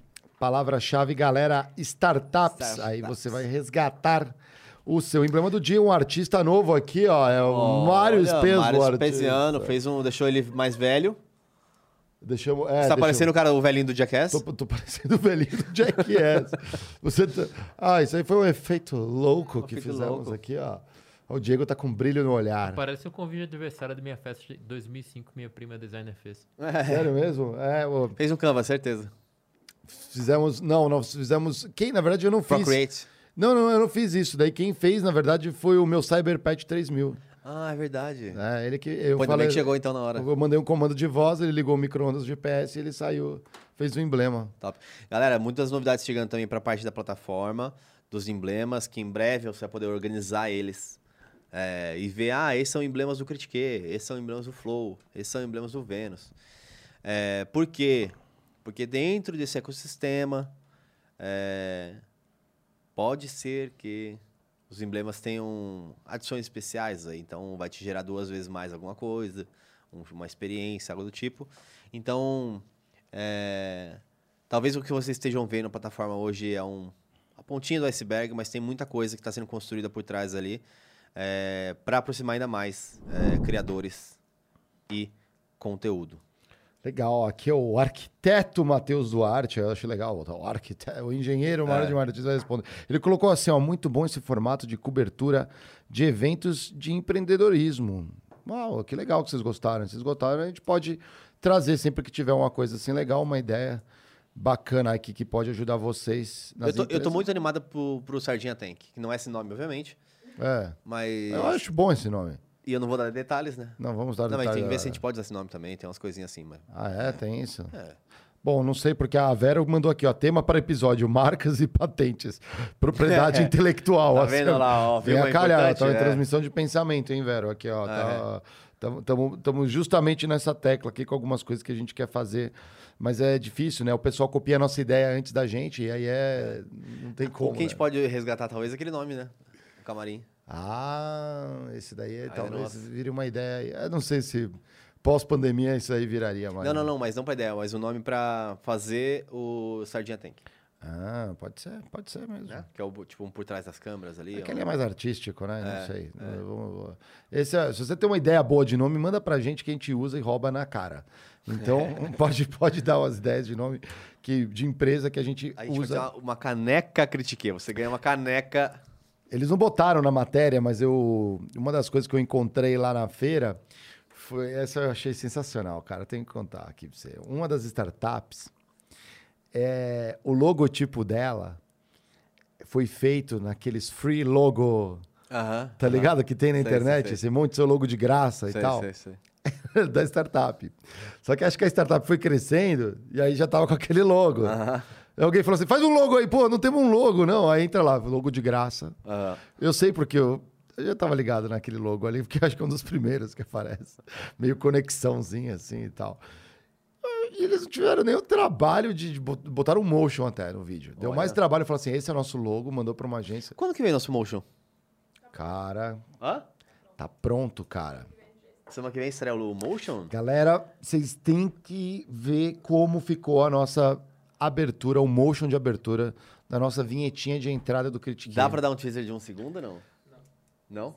Aí, ó, galera, é um- não, não vamos dar teaser não, galera. tá, tá, tá, você tá, quer um tá, teaser? tá. É. É, vamos esperar segunda-feira. Segunda-feira, hein, galera, assim, ó. Não, não, não, deixa, deixa, deixa. Segunda-feira vai ser um dia legal. Ó, o Harry Góes falou assim, ó, aproveita e fala mais sobre a NV99. É ótimo. A NV99 é uma plataforma. É, Ainda em beta. ainda em beta, que serve apenas ao Studios Flow e que muito em breve a gente quer distribuir é, gratuitamente para que qualquer criador de conteúdo possa usar a nossa plataforma e é, rentabilizar mais a- o seu conteúdo. Por quê? Porque o Flow ele nasceu como movimento, né? E acho que ao longo do tempo o Flow foi criando é, pernas ali é, das dores que sentia. Então, por exemplo, a dependência de AdSense ou de patrocínio. Então, ao longo do tempo, a nossa missão, é, se eu fosse dizer assim, o que, que o Flow quer? O Flow quer que, se você tem uma grande ideia de conteúdo e quer fazer o seu conteúdo, você possa, sem trabalho só sem ter, ter um time de 100 pessoas, é, ter o máximo possível, ou 70% de uma experiência profissional. Então, imagina que você, você é profissional, então você é uma empresa, você vai contratar pessoas para fazer cortes, você vai contratar pessoas para fazer artes, você vai contratar pessoas para fazer sua lojinha, você vai contratar pessoas para criar o seu pacote de membros, Uhum. você vai contratar pessoas para fazer o seu site, você vai contratar pessoas para fazer A parte financeira. a parte comercial. É. Tudo. E a ideia é que com esse second layer, né, que é um segundo nível, então a gente não quer substituir YouTube, nem Twitch, nem nada do tipo. Ótimo trabalho que eles fazem. Ótimo. Ótimo. É, não, mas no- o, que, o que eles. Sim, a é, ferramenta. A ferramenta que eles se, se proporam a fazer. A nossa proposta é outra. É essa proposta de que o Critique, com todo o suporte do Flow, é, ainda enfrenta, enfrentou e enfrenta muitas dores. Nós somos cobaia de tudo aqui, né? Não, e outra, porque é difícil, tipo, você- cada um tá fazendo o seu, então tem uma, um, um processo de aprendizado ao longo do tempo. Uhum. Então, você poder absorver esses aprendizados como um todo e você poder, sem gastar quase nada, é, ter um site próprio, é, os seus membros, o seu fórum, os seus emblemas, é, conectar isso com potencialmente as pessoas investirem em você é, e outras coisas mais, um ecossistema de fato, é, é o que eu espero ser capaz de fazer com o Flow. Legal. Então, é por aí que a gente vai. E para a audiência, se eu posso antecipar um pouquinho, né? Quando você. O nosso sonho é que você possa receber algo em troca quando você assiste um Isso, vídeo. é que eu não falei essa parte que eu não quero falar. Então tá bom. Mas a É, gente vai. Mas enfim, você que está assistindo, imagine que você será recompensado por isso. Exato. Hoje, quando você assiste, você só leva o conteúdo. E conhecimento. quer- O conhecimento, se você absorver, né? É. é Otis. Aí eu tô sacanagem, né? De feedback É. ao vivo. Mas é, é, A ideia é você levar o conhecimento em algo mais aí, que pode ser uma vantagem aí para você. Exato. A Vera perguntou aqui, ó. Se vocês fossem empreender, qual seria o negócio? Se eu fosse empreender, qual seria o negócio? Porque assim, já estamos empreendendo, Estamos né? empreendendo aqui, ó. Isso daqui é um empreendimento. É, e, aqui, e não é nada uma fácil. empreitada. É, fazer- pra, pra quem tá olhando aí, falando assim, nossa, é só o vídeo tá gravando Dois e microfones e uma câmera. Dois microfones e uma câmera. É, O não foco é. é difícil. E o foco, aí o foco é difícil. É, e o foco é Manter o difícil. foco, né? É. Claudio? É, eu acho que eu empreenderia naquilo que eu mais gosto hoje. Então, assim, são, é de fato, conteúdo, são jogos, é, são dores que pessoas sentem e eu acho que eu posso é, dar um jeito. Eu sempre tive um pouco também de... é, Gostei bastante bas- é, da parte comercial, então talvez eu, eu empreenderia na parte comercial de alguma maneira. Uhum. Então, ou seja, sendo uma agência, ou sendo, cara, não sei, vendedor de imóveis. Eu ia querer gostar de aprender um joguinho novo e viver com ele dessa, dessa maneira. E, obviamente, sonho de consumo, se a gente pudesse estar no nível de um investidor anjo, em que a gente tem, sei lá, 10 milhões de reais, aí minha vida é conhecer startups e melhorar a vida delas, é, possibilitando que elas cresçam. Meu sonho de consumo é esse. É poder investir em empresas e meio que fazer uma consultoria sempre ali com, com quem faz parte né, das empresas que eu invisto, para crescer ainda, ainda mais e fomentar ainda mais o desenvolvimento de novas ideias. Acho que seria isso. Legal. E você, Marião? É, pô, já tô empreendendo com outras coisas também, né? Tô dando Consultoria, é, palestra. consultoria, né? Consultoria já para duas startups e uma empresa de médio porte, nas startups mais focada em supply chain ali, um bem um, um pouco de tudo. né? Essa de médio porte mais focada em redução de custo, oportunidade de desenvolvimento de produto, né? Oportunidade de crescimento. É, tem as palestras também. Aí, se bobear, vou para Santa Catarina em duas empresas diferentes, uma de energia eólica e falar sobre negociação. Ah, que legal.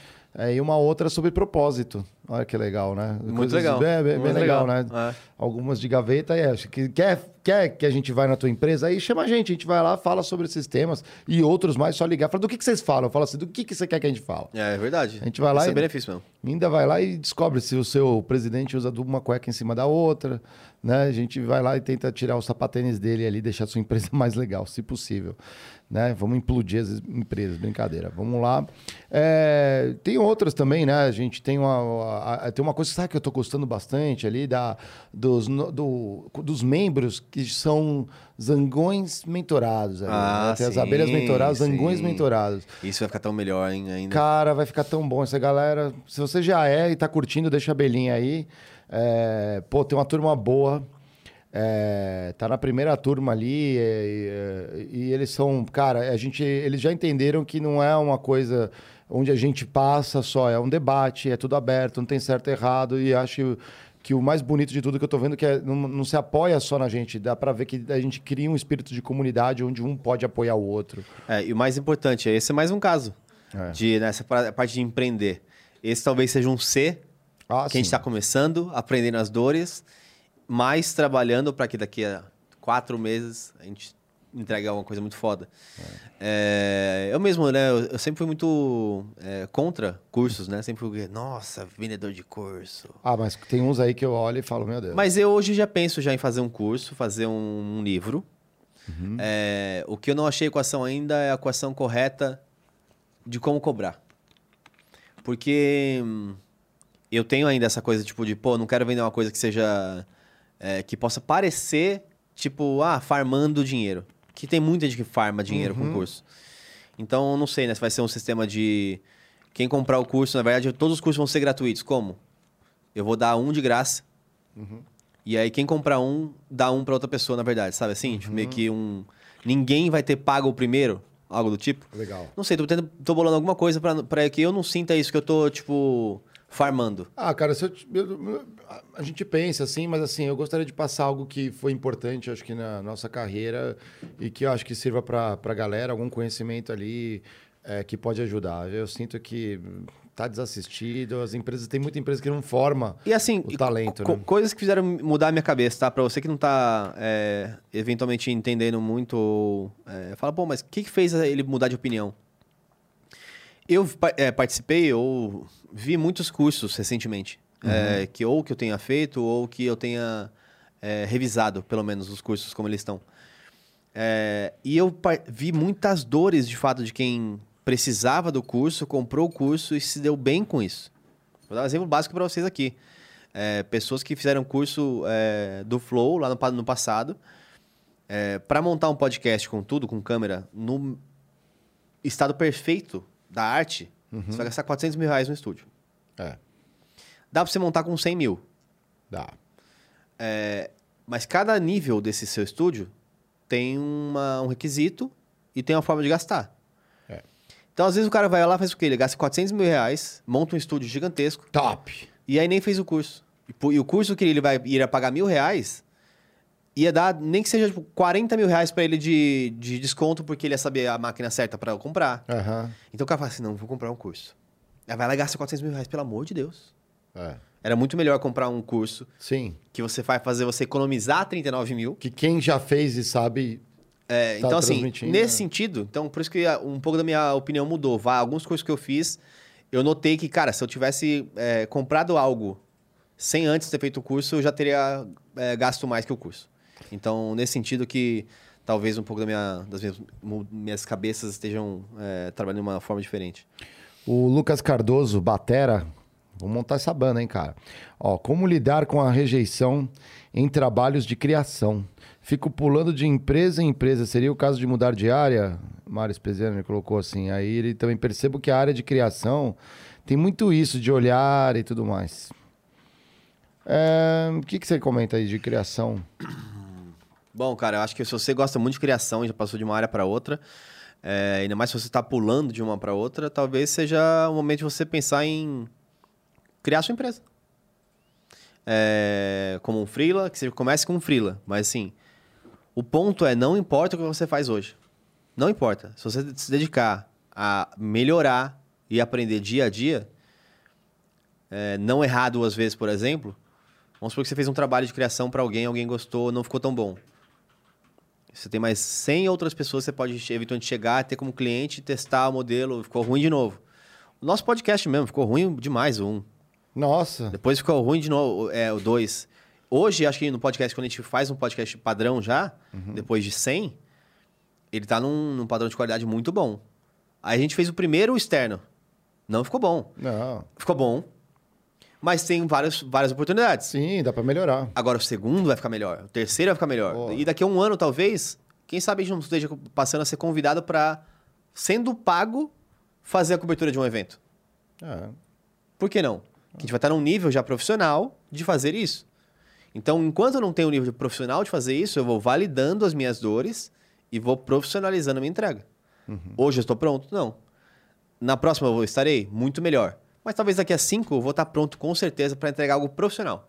Ah, você quer que a gente faça a cobertura do seu evento? Então eu levo duas câmeras com foco, uma luz, o Mário vai como entrevistador, a gente tem um microfone, eu já sei como opera. Então se você é um cara criativo, é, tenta construir a sua base de como que é a sua criatividade, como profissionalizar a sua criatividade. É, é simples? Não. Você vai ter vários inputs que vão te ajudar a chegar nessa equação. Mas com o tempo, aprimorando a sua arte, você chega lá, com certeza. Tem uma galera, eu não sei qual área que você atua aqui, Lucas, mas é, é- Não lembro qual área que você atua aqui, mas é. A galera de criação, normalmente de agência, sofre um pouco quando vem a refação. Ah, sim. Mostra o negócio e aí faz de novo. Ah, mas acho, um pouco. acho que não é esse o ponto dele, Acho que não. não é esse não, né? Acho que não é esse ponto dele, não. É que ele colocou assim a rejeição em trabalhos de criação. É, cara, assim, o, o que eu não posso te falar que é, rejeição, quando é mais quando você cria, você tem que se acostumar com isso, cara. Se você não gosta de rejeição, talvez é o ponto de pensar em outra coisa. Nunca é tarde, isso é importante. Porque assim, não sei nem quantos anos você tem, mas é, isso é fato. A gente já teve milhões de casos aqui que a gente conversou, pessoas que começaram, mudaram de carreira ou de- foram empreender com algo que nunca tinham feito antes, com 40 anos, e com 46 anos atingiram a, a maestria ali, ou atingiram a. Então, assim, pensa que tudo que você aprendeu, você pode reutilizar em novos formatos, em novas, novas empresas e, ta- tal. É, Nada se perde, a gente nada falou disso perde. ontem. O ponto é achar a equação de como fazer a ponte de uma coisa para outra. Isso é muito importante, muito importante. É. Se vocês não viram o episódio de ontem com o Eduardo Félix, recomendo, ele falou disso. O cara passou em tudo quanto é área antes de falar, putz, o que eu quero fazer e, e- e ter isso bem claro. O Daniel Veiga, conhece o Daniel Veiga? Conheço o Daniel Veiga. Daniel Veiga aqui, ó, é o nosso mestre dos magos aqui da área tech dos É o estúdios nosso Flow. CTO. Nosso CTO, cara. E brabo, ele botou belas palavras. Vai pro nosso canal de cortes do NV99 oficial, esse Ó. pitch. Ah, a gente fez um pitch pra você, queremos royalties agora. Então. É, Legal, salve o Veiga, é muito brabo aí mesmo. É, a ABC Fernanda, a nossa querida abelha aqui, ela botou, além dos conteúdos corporativos, quais outros conteúdos vocês consomem né, para complementar o conhecimento corporativo ou não? Vai, bom, vamos, começa. Tá, interessante, vou começar Começa pelo com- Geiger, não é? É, porque eu sou esquisito, né? Eu tenho, eu tenho o algoritmo mais interessante da internet. Eu posso provar.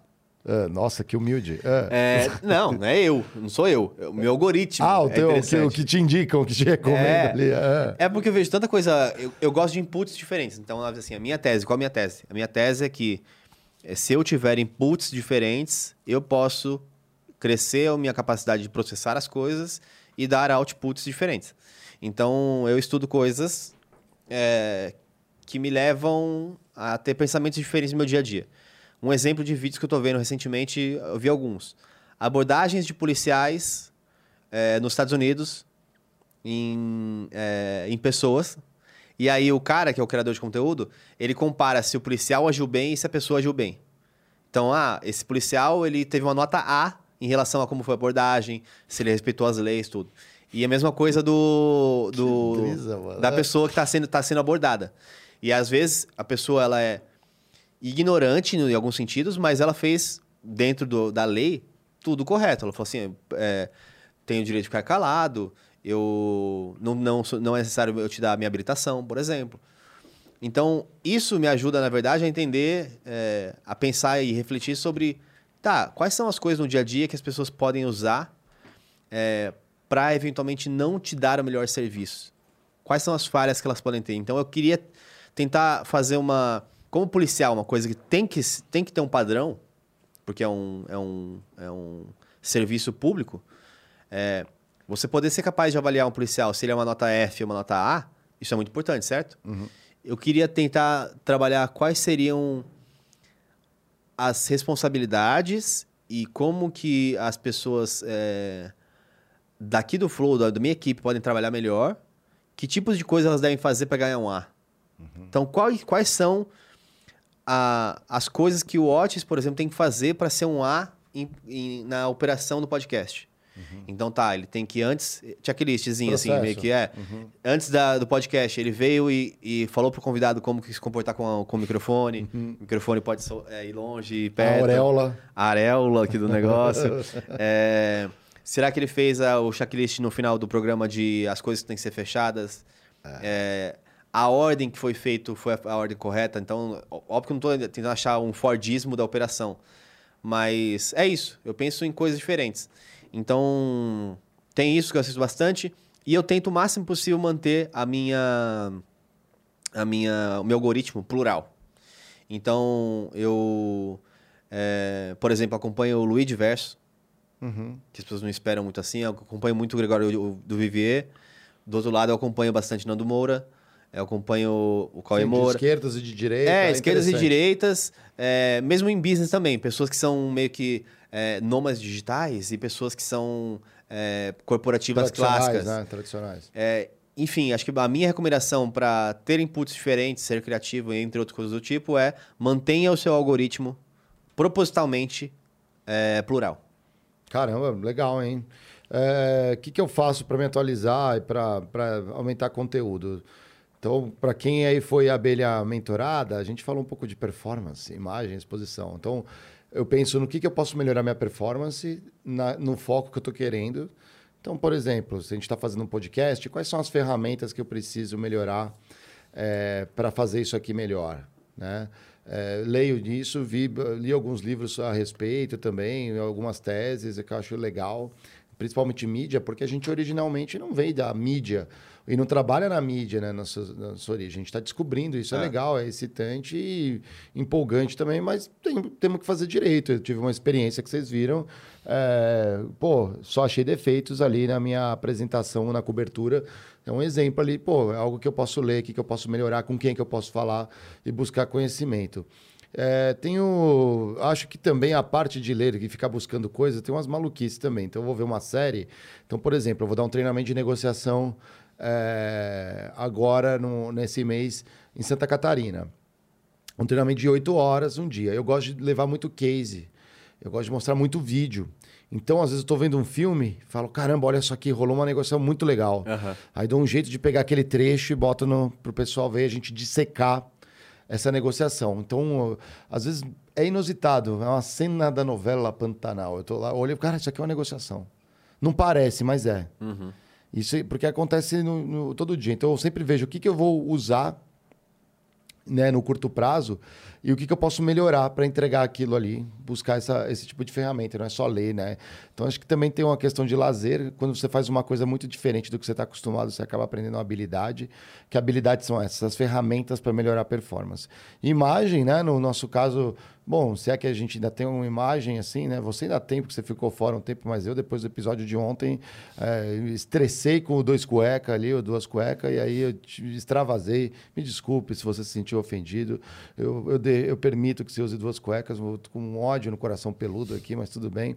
É, e a parte de exposição, ela. Porra, olha isso que estamos fazendo, né? Exposição total. Então, a gente sabe que tem responsabilidades.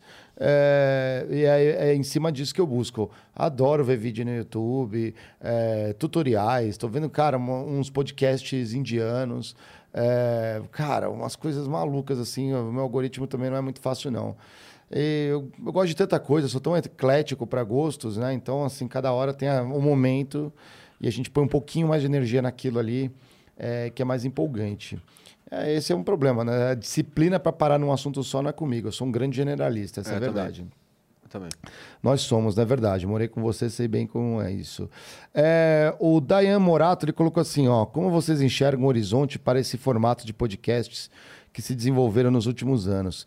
Descentralização maior, foco em nichos, maior ou menor adesão de grandes personalidades? Eu acho que menor, menor adesão de grandes personalidades. É, alguns grandes vão se consolidar. Porque simplesmente para quem é gigante, a realidade é essa. Para quem é gigante, vai, você tem aí 20 milhões de seguidores no Instagram. Você que tá me assistindo tem 20 milhões de seguidores no Instagram.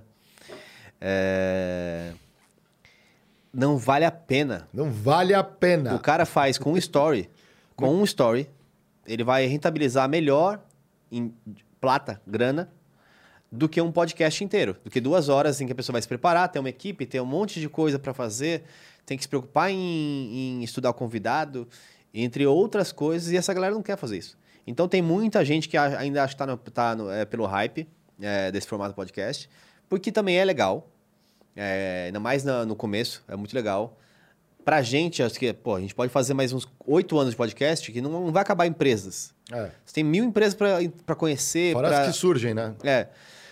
Mas chega um ponto que algumas celebridades, por exemplo, já falaram com, com os, os próprios amigos ali, ou alguma, umas pessoas outras, se ela não gosta de fato de conversar, passar o dia conversando, tipo, com uma pessoa, com outra e com outra, e quer produzir conteúdo dessa maneira, eu acho que isso tende a. a Micar, né? a- não é micar, mas tende a diminuir ao longo do tempo, porque são muitos podcasts. Então, É, muita, muita gente. pra- Igual TV, você veio com TV durante 50 anos, que só a Globo pegava, na maioria dos lugares. E quando pegava mais que a Globo, pegava cinco canais.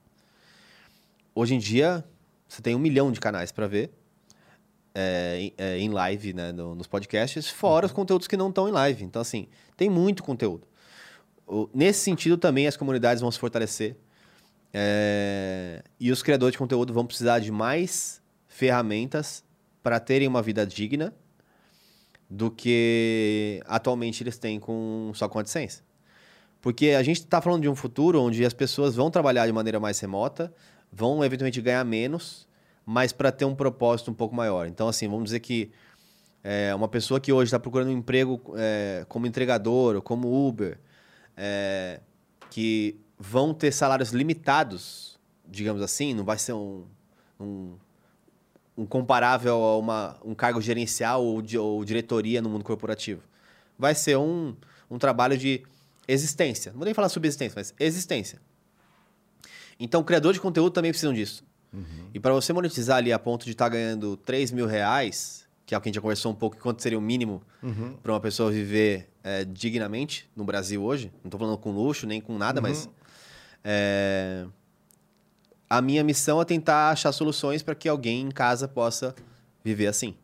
Então, eu acho que nesse sentido, ter os nichos vai ser importante. Porque, por exemplo, estão surgindo aí vários podcasts sobre times, podcasts sobre, é, eventualmente, fãs, de, do, fãs do Justin Bieber. Fala assim, ah, tá maluco.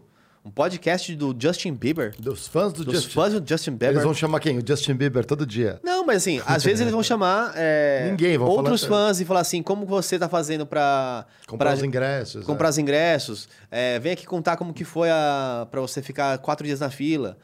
Aí tem uma pessoa que empreendeu em relação a isso e vende camisetas para fãs de, do, do Justin Sim. Bieber. Você vai no show pra você ver. Sim, tem. Alguém tem. tá lá. Então se você abre a sua ca- caixinha de, da sua mente para observar, você vai ver que eventualmente, talvez, para uma população que sejam 300 pessoas que acompanham esse podcast, e essa pessoa conseguir vender uma camiseta por mês, porque pensa, são muito fãs, os- pessoas que estão assistindo o podcast do Justin Bieber. É. É, já é uma renda talvez suficiente para essa pessoa que vive de ser fã.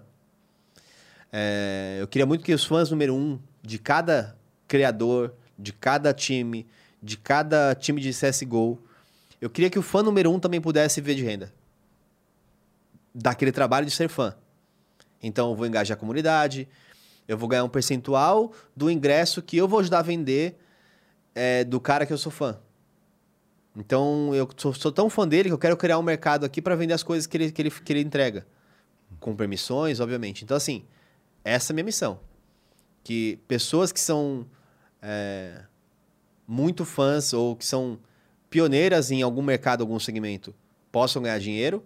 E quem produz conteúdo para essa onda de fãs também possa ganhar dinheiro. Mesmo que sejam poucos fãs. Você quer deixar o Liminha mais viável? Eu quero deixar o Liminha mais viável. Acho que esse é um ótimo ponto. Obrigado, Otis. Que referência boa, cara. Obrigado. Até é legal, legal o Otis saber que eu gosto do Liminha e sei quem ele é.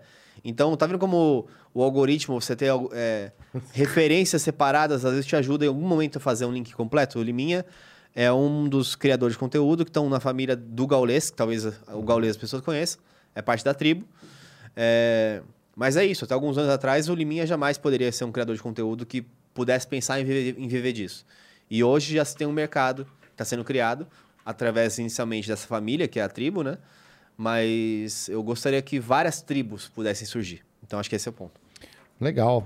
A Vero mandou aqui, ó. eh, essa é a mentalidade de startup, aprender fazendo. A maioria das empresas deveria agir assim, a não ser que você produza aviões ou paraquedas. É. Ou que você tenha ego também. A maioria das pessoas, elas não fazem a, a primeira vez ou não testam novo- no- novos modelos por ego. Porque tem medo de, por exemplo, fazer Fracassar. alguma coisa fracassar. Pô, e se eu for lá e ficou ruim a luz, ficou ruim tal coisa, vão falar que ficou uma bosta. Ótimo. É, o próximo não vai estar tão, tão ruim. E o próximo vai estar menos ruim ainda e o próximo vai estar muito bom. E é assim a gente tem que seguir. O que É. você colocou ali no... no, no olha, ó, você é fancam? Sim. Cadê? Deixa eu botar de novo, então. O Otis pôs a fancam rapidão aqui num. É, ó. Esse é o Liminha, ó. O Liminha que tá aqui em cima ali com o, o Japinha com. a- contexto pra galera entender. É. Pra quem não sabe, quem que é o Liminha, gente? O Liminha, ele assistiu o Gaulês. Então ele é um cara muito fã do Gaulês. O Gaulês é número um da Twitch hoje, que é uma das plataformas líderes do mercado. É, Faz lives quase que 24 horas. Ele tem um conteúdo 24 horas, que às vezes é o rerun, né? A parte que ele já gravou e deixa rodando. Mas ele faz uma média aí de lives por dia de 8 horas de média, para não dizer que é um pouco mais, há mais de 4 anos. De média de horas em live. Meu Deus. É, então, em geral, com conteúdos gamer, é CSGO, alguns jogos e tal. Já é, trouxe muitas pessoas para a tribo, né? Que surgiram naturalmente, meio que naturalmente. Como a gente surgiu no Flow, meio que, pô, a gente veio conversar e de repente abraçou e falou, vamos fazer também um negócio e tal. O Liminha é um caso desse. O Liminha, ele aparecia, teve um campeonato em que o campeonato ele colocava de vez em quando essa fancam, que era a câmera das pessoas que estavam torcendo por aquele, por aquele time. E detalhe importante, se não me falha a memória, os horários eram horríveis. Ah, horários horríveis. O Gaules, o Gaules entrava às 8 da manhã e fazia live até às 2 da manhã. Do mesmo campeonato, porque eram vários Meu jogos. Deus, é. E eles lá? E o Liminha lá. Toda fancam que aparecia, ele tava lá. Do time da Liquid, do time da Fúria, de outros times e tal. E assim, ó. É, é, é. E aí começaram a zoar, porque ele tava de brasileiro. Ó, o brasileirinho, o brasileirinho lá. E, tipo, ninguém sabia quem era ainda, né? Aí o, o BT zoou. O BT falou assim: o BT, que é outro cara da, da tribo, falou assim: cara, isso é mentira. Ele colocou um vídeo lá em loop. E Ele não de- tá lá, ele não, não tá, tá lá. lá. É, Não tá lá. é. Comentou isso na live, tipo assim, sei lá, que não importa que hora que era. Era um absurdo. Na, é, absurdo, porque assim, o cara apareceu 50 vezes durante 3 dias, 4 dias. Toda vez que aparecia a fancam, ele tava lá.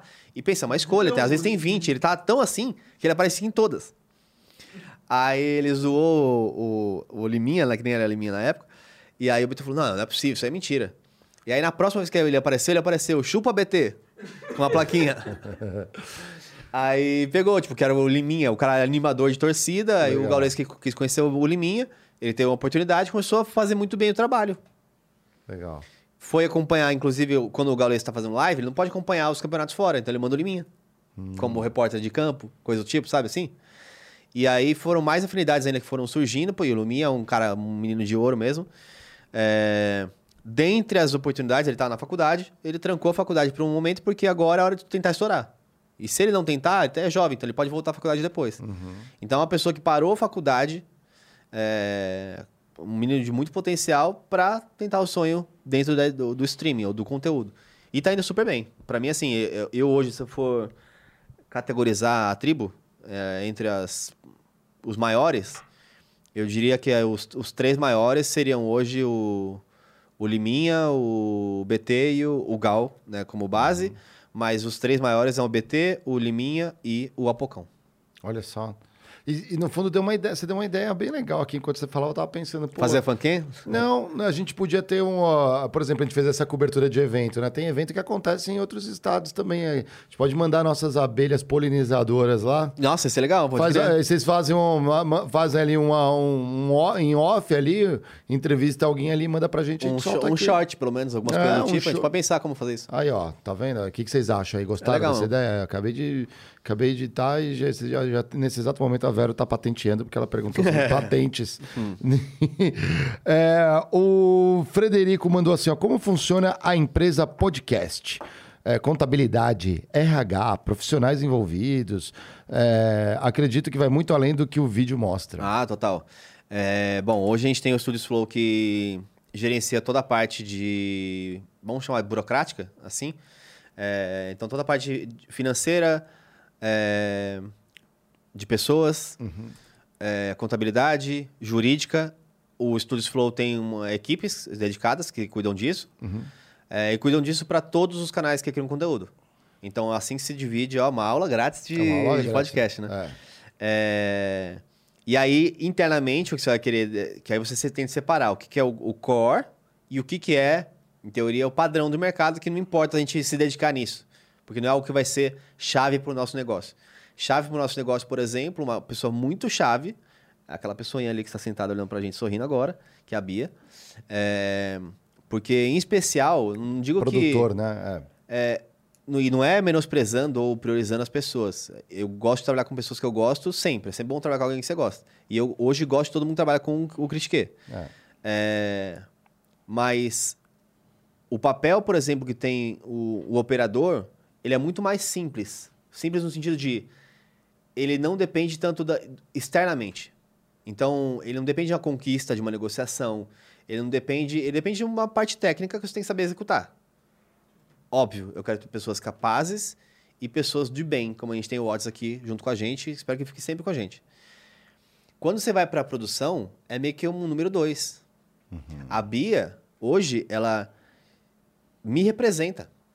Se ela tratar mal, por exemplo, um convidado, se ela falar para um convidado assim, ah, então não vem nunca mais, seu palhaço. Matou a gente. Ela tá falando em, meu nome. É. Então tem que ser uma pessoa que ao longo do tempo você constrói uma relação muito próxima de ela saber quem eu sou, eu saber quem é ela e ao longo do tempo traçar caminhos para quê? Essa é a sua liberdade, essa é a minha liberdade, vamos por aqui. Então, se você vai focar em podcast e quer ter alguém número- número dois, o número dois é a produção. É quem vai entrar em contato com pessoas quando você não puder. É, e depois disso tem a operação, de fato, que aí a operação, seja a casa que você tá, seja quem tá rodando a, a live e os cortes, conforme você cresce, você pode ir dedicando isso um pouco mais. No começo lá do Flow, você tinha o, o Igor Monark, o Jean, que era essa pessoa de meio que operação, e o Serginho, que era a pessoa de meio que produção, que era quem entrava em contato e tudo. Quatro pessoas fazem um podcast, podcast muito bom. Conforme você for- crescendo, você pode ir segmentando. Então, vai ter uma pessoa que vai fazer só cortes. Então, a pessoa que está na live não precisa, depois que acabou a live, ficar se preocupando em fazer cortes, ter edição, outra- outras coisas. É, continua crescendo ainda mais, talvez chegue na hora de você ou externamente procurar uma agência para fazer o seu comercial, ou dar como missão de alguma dessas pessoas fazer o primeiro contato comercial. É, E por aí vai. Tem muita coisa por trás. É, a gente também vai fazer um pouquinho de, de, de conteúdo. E parte desse conteúdo, galerinha, aqui, spoiler al- alert para vocês, vai ser o que a gente vai fazer uma academia é, dentro do, do Studios Flow para ensinar as pessoas cada, cada área, o básico, o intermediário e avançado. Então não vai ser um curso. Vai ser meio que uma comunidade mesmo, uma coisa live, que a gente vai sempre manter para tentar dar essas ferramentas para as pessoas. É, e adicionando, eh, você comentou muito bem, e adicionando, é, como você fala do tamanho, as outras áreas vão aparecendo naturalmente, né? Então, por exemplo, você começa tendo que contratar pessoas, aí você tem um RH para isso, você precisa administrar eh, todas as finanças, são vários canais, você tem, putz, eh, eh, puxando monetização, patrocínio e tudo mais, então você tem áreas ali de marketing. eh, Redes sociais. Redes sociais, putz, aí é uma infinidade de coisas É. ali que fazem sentido para o negócio. Então, assim, e aí até eu critiquei Bete os dedos, às vezes, de aconselhamento, não, porque cria-se criam áreas que só faz sentido numa empresa que roda com podcast. E a gente inventa um nome e tudo mais, outras até já vem com um nome de mercado. É. Mas eh, como executa isso numa empresa como essa é totalmente diferente, tem que fazer sentido para o teu negócio. Então, eh, tem sim uma característica meio às vezes, de empresa tradicional em algumas áreas, mas o como faz, eu te garanto que não é nada tradicional. É bem legal. E a galera tem muita liberdade aqui, eu sou testemunha de opinar, trazer é, é, ideias aqui para melhorar o produto, para melhorar a entrega, a qualidade do conteúdo também que a gente leva para vocês, entre todos os hosts, sugestões. A galera é bem legal, a gente joga facas no chão e eles saem, fecha a sala e né, quem sai vivo é a melhor ideia. Eu adoro esses métodos aí que só aqui dentro a gente tem. É... Vamos lá aqui, ó. O que, que ele colocou assim, ó? É... Peraí, deixa eu ver aqui quem. Puta, galera tá mandando. É... Horizonte Podcast. Spike ninguém quer mandar, né? Pergunta lá no site, ninguém quer mandar, É, né? não- Então vamos para as perguntas do site Então agora. vai, perguntas aí. Você... É. Pô, aí Nada valeu. contra, viu, galera? Não quero ser, não quero ser mercenário, não. mas se não, deixa, né? E vai que talvez ele Ah, pergunta. mas hoje tá livre aqui pra Tá, galera. tá, aqui, tá, tá, E tá. um abraço aqui pra galera do, Do Cyberpad, 3000. pô. Obrigado de verdade aí. Chegou depois aí, tá patrocinando o nosso eh, podcast de hoje. Se você perdeu ali, corre, tem o link aqui embaixo, aqui, Cyberpatch 3000. Se você é early adopter de tecnologia, não tem como fugir dessa novidade aqui. É um lançamento muito ba- bacana, que é o seu mascote cibernético, tá bom? Tem uma função muito importante do CyberPatch é, 3000 é que esqueci de falar que ele avisa quando os cortes do Casemiro saem. É, Exatamente. Ah, eu te contei que o Casemiro mandou mensagem pra mim? O Casemiro? Case... Aí pega esse corte aí, Nathan. Casemiro mandou mensagem pra mim, cara. O que, que ele mandou? Eu, então, eu sou tryhard, né? Você é? Sou. Aí que eu fui fazer? Fui brincar com dos joguinhos que o Casemiro e que o Gaules estavam jogando. Qual deles? Comprar cartinhas de futebol. Safado. E aí? E aí, cara, dei muita sorte, porque eu peguei uma cartinha É. que eu coloquei lá, eu escolhi o time Everton, que era o mais barato, 59 dólares. E aí saiu uma cartinha do Rooney. Muito foda, 1 barra 5, assim, vale muito dinheiro. É. Aí eu falei, nossa, acredito e tal. E aí o CI, né, que é o cara que faz essas que tira essas cartinhas, o Abo faz esse live commerce. Aham. Ele faz isso, por exemplo. É, Ele postou lá e o Casimiro também segue, porque ele compra várias cartinhas desse cara. Qual é o nome desse canal desse cara? Porque é muito É, da hora, que você tá falando. Soccer Breakers. E aí? É, e aí, ele, aí o Casimiro mandou pra mim assim, falou assim, baita Rooney, do nada na minha rede social, assim, no meu, no meu Instagram. Eu falei, quê? Olha isso! Até deu uma chocada, emocionei. Aí, mas, e tá lá que você. é, a- a- o host critica esse do Flow, né? Tá lá, Viu? tá lá, tá lá, tá lá. Ah, Aí eu tá. falei pra ele, pra ele vir pra cá, que a gente gosta todo mundo dele. Ele falou assim, pô, que da hora, um dia eu vou. É isso Ah. aí mesmo, Soccer Breakers. É, cê- foi esse vídeo não, né? É, não sei se foi esse não, cara. Tá, tá meu nome, tá aí? Tem que procurar. Não, ó, Alexandre Chiqueta, Friends, é o, Alexandre Chiqueta é o Gaules. ele que tá comprando um spot da França pra essa abertura. Então, se sair uma carta da França, ele leva. Se sair uma carta de Portugal, leva esse. Deixa eu botar E assim funciona esse, esse, esse, esse negócio aí. Tô... É, é, cuidado pra não tomar strike Não, depois. não dá strike, não. Ô, ô, CI, não dá strike na gente não, cara. Enquanto ele Tô- volta- Tô fazendo um... fomentando aqui seu negócio, cara. Enquanto ele volta na, na pergunta que mandaram aqui via Vai lá, vai lá, portal. Alex, depois a gente... É, o Frederico. O Frede, cara, o Frederico aqui ele tem. Ele é o VIX. Acredito que muitos estúdios que estão surgindo para abrigar podcasts são bem parecidos aos prédios que alugam salas para que profissionais usem quando puderem. É, tem disso mesmo. Virou um negócio também para muita gente, né? Aí o Harry Góes colocou aproveitar e já agradecer o Geiger depois daquela ideia sobre patrocínio. Já fechei seis para os gringos podcast. Aí, ó. Cara, isso me deixa muito feliz. Muito feliz, de verdade. Ainda mais você que, pô, pessoa do bem conhecer, a gente conheceu aqui é, algumas semanas atrás. Que- cara, que feliz. Fico muito feliz, de verdade. Boa, Harry. Lê a pergunta lá, Marião. Vamos lá, aqui, ó. O, o Christopher. Olha, mandou um nível sênior, viu? EZ. Mandou um nível sênior. Caramba, mano. Valeu, hein? 150 Sparks. É o Christopher. Christopher EZ. Eu não sei se. Eu quase que achei que era um arquivo EXE, executável. é, é. Aí, o, cuidado aí, né? Ó, você vai clicar ali, pode ser o vírus, hein? Ó, aí, olha. Ele mandou: Este extra me deu um insight. Para democratizar ainda mais a produção de conteúdo e de podcast para pessoas que não têm condições financeiras, um simulador pode transcender de game para metaverso. É, com transmissão direto para a plataforma. Startups trazem futuros assim. Abraços e parabéns.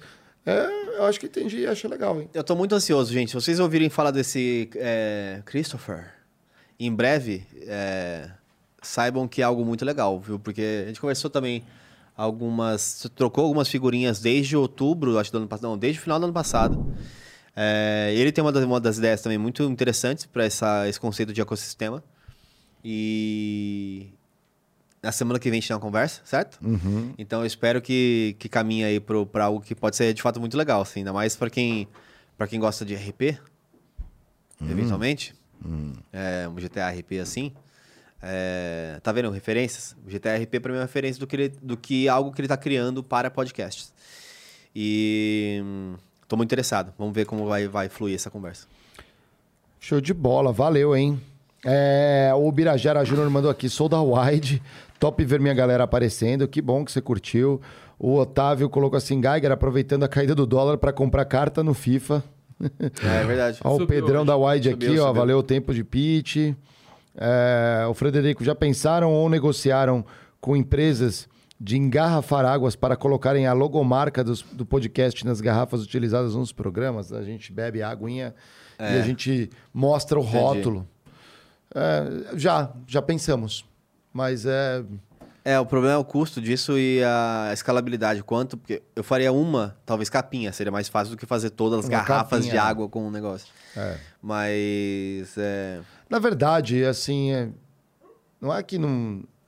A gente pode monetizar o cenário inteiro, colocar espaços aqui atrás de publicidade e tudo mais. Mas, cara, água, pô. Quer ver uma ideia da- é, legal desse monetizar qualquer coisa? Hum. Teve um cara que ficou milionário. Milionário. Com uma ideia muito simples. Tatuou a testa. Não. Ah. Ele vendeu um milhão de pixels por um dólar. Ah, tá ligado. Ah, Deve ter. Procura aí o, um milhão de pixels, um dólar. Ele pegou um, um quadro com um milhão de pixels e falou assim: ah, isso aqui vai ser uma revolução. Cada pixel vale um dólar. Então você comprava, sei lá, 50 pixels lá nesse grande mapa e você tinha lá no cantinho 50 pixels para fazer a sua logomarca, por exemplo. Aí eu podia comprar mil pixels e fazer uma logomarca maior. E aí foi populando. Vendeu tudo. Porra, cara, esse cara é um gênio. Aqui, ó. Olha aqui, ó. Peraí que eu vou botar uma tela pra galera entender. E isso aqui é mais legal ainda, porque ele fez um sistema em que aquele pixel, ele pode, você pode vender ele depois. Então o mercado secundário ele ganha para sempre. Entendi. Propaganda de graça aí. Caramba, cara, genial, cara. Esse cara é um gênio. Vamos fazer também. Não é muito legal? vamos fazer também, vamos copiar isso aí. E muita gente colocava por, ah, mas por que que um- alguém vai fazer um negócio desse idiota? Um, porque viralizou, É. né? Então todo mundo ia ver. Dois, porque muitas vezes as pessoas faziam aquelas. eh, usavam isso para fazer aqueles comentários, ó, tipo assim, critiquei comprou eh, 50 pixels no. Ou, vamos pensar Sim, assim, sim. critiquei comprou 100 pixels na. na Pixel grande. verso. Na Pixel Land, sei lá. Aí sai uma matéria disso, eu paguei 50 reais nos, nos pixels. Sim, igual o Neymar comprando NFT. Entendi. Entendi. É isso, basicamente é isso. Aí quem quiser brincar disso aí tem a versão grátis disso aí, que é o mais idiota ainda. É. Que é uma guerra civil. Ah, verdade, eu não tinha percebido. O Oli? Ah, é, o Arizoli. Aqui tem o cara É, tira um da tela Oli, que tem coisa ali que também não. É. É outro Oli ali. Outro Oli. Outro Oli ali. Sensacional. É, cara, acho que foi isso aqui, galera. Pô, você curtiu hoje o Eu podcast? curti, hoje? cara, eu curti. É, eu curti. Vocês, curti- vocês curtiram, galera, aí a cobertura? Se vocês quiserem que a gente faça mais coberturas como essas. Pessoal das, das startups aí, fiquem Ah. ligados. A gente vai rolar, vai rolar mais algumas conversas sobre startups no futuro em breve. É, temos o Sardinha Tank, que vem por aí, onde eu e o Mário vamos uh, skin the game, investir em pequenas startups. É, e coisas mais. Cocitas más.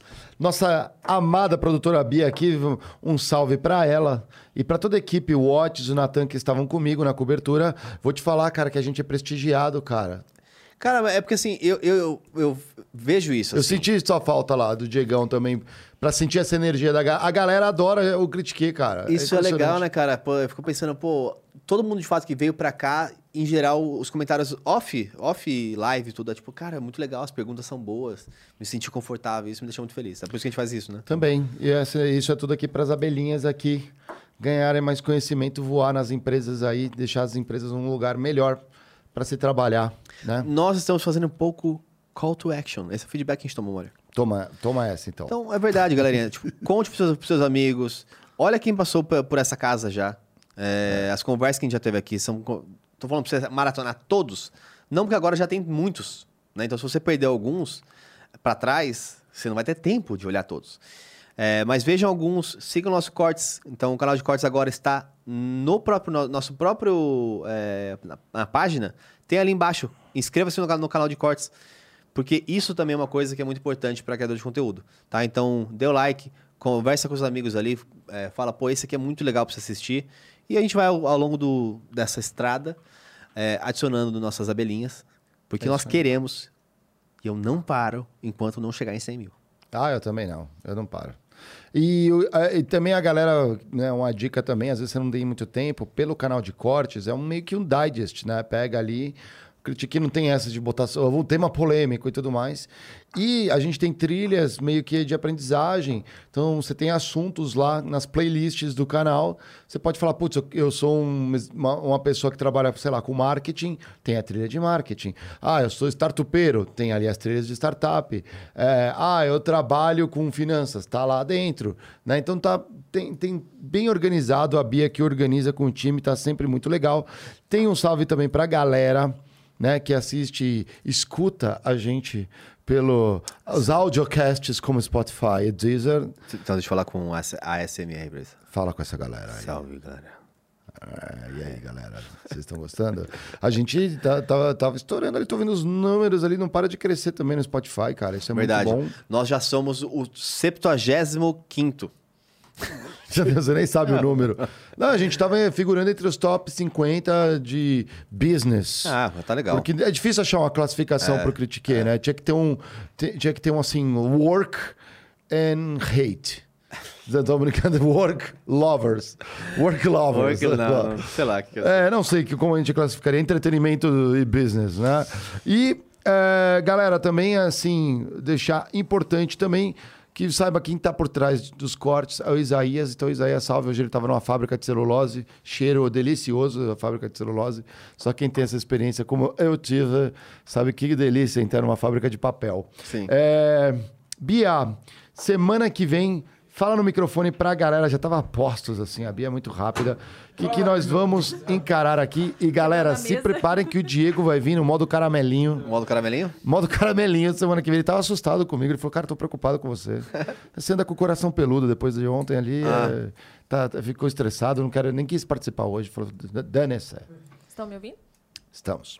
Tá. Então, semana que vem é uma semana sobre inteligência de dados. Olha. É, Segunda-feira a gente vai falar com o Igor Freitas da XP. Quarta com Renato Barbosa da Ibanks. E quinta-feira com o Guilherme Mesora da IBM. Muito legal. Dados. Quando que vem a Milabs pra falar com a gente? Quem? Milabs. Ainda não fechou. Tá, tem que fechar. Porque também são dados muito importantes. Dados. Dados. Dados. Dados. Cabe, cabe uma última pergunta aqui. O Luiz Alberto Sempre falou assim: cabe. ó. Podem dar uma orientação e direcionamento sobre minha tentativa de empreender? A ideia é um marketplace para venda de botijão de gás. Cara, interessante. Recomendo, eu, eu recomendo você olhar uma startup chamada Chama. Ela é uma startup que faz isso aí para botijão de gás. Ela identifica, acho que onde tem perto. Eu sei disso porque uma antiga colega na Pepsi, uma trainee, saiu de, um- de uma grande empresa para startupar. E agora ela está em outra também, mas assim, ela, ela foi para essa chama e aí eu descobri o que, que era essa chama. Não sei o que você está pensando nisso. Eu sei que o mercado eh, de botijão de gás ainda é muito grande no Brasil. É, muito grande. É, aqui em São Paulo, a maioria, a maioria não, mas diversos bairros já você tem o gás encanado, né? Chega na sua casa, você tem que ter ali o- a estrutura para isso, né? Prédios e tudo mais. Mas a grande maioria nesse Brasil ainda é o botijão de gás. Uma coisa que provavelmente o Chama não olhou ainda, e se você quer estourar nesse, negócio, procure o Luva de Pedreiro do, do, do gás. É muito bom. Ah, que ele joga o botijão de Esse cara. Esse cara é foda. eu tô- Tá vendo? Achar a pessoa certa pra promover o seu produto é Pode o, ser uma boa, Pode né? ser uma boa. Pode e o. Luva de Pedreiro do Gás, se você não conhece, você fala assim: Meu Deus, esse cara. Eu falo que o teu algoritmo é meio bizarro. Eu, eu, eu tava sabendo, Você, hein, ó, é, é. você aí talvez não tenha visto, mas vá saber quem é esse cara. Cara, quando eu era criança, eu adorava quando chegava o caminhão de gás na rua, porque era aquele fuzuê. Ele, os cara, eu gostava daquela técnica que os caras vão andando com o botijão vazio e vão batendo entre os passos por baixo da perna. Sim, assim, ó. sim. Então ficava aquele pim.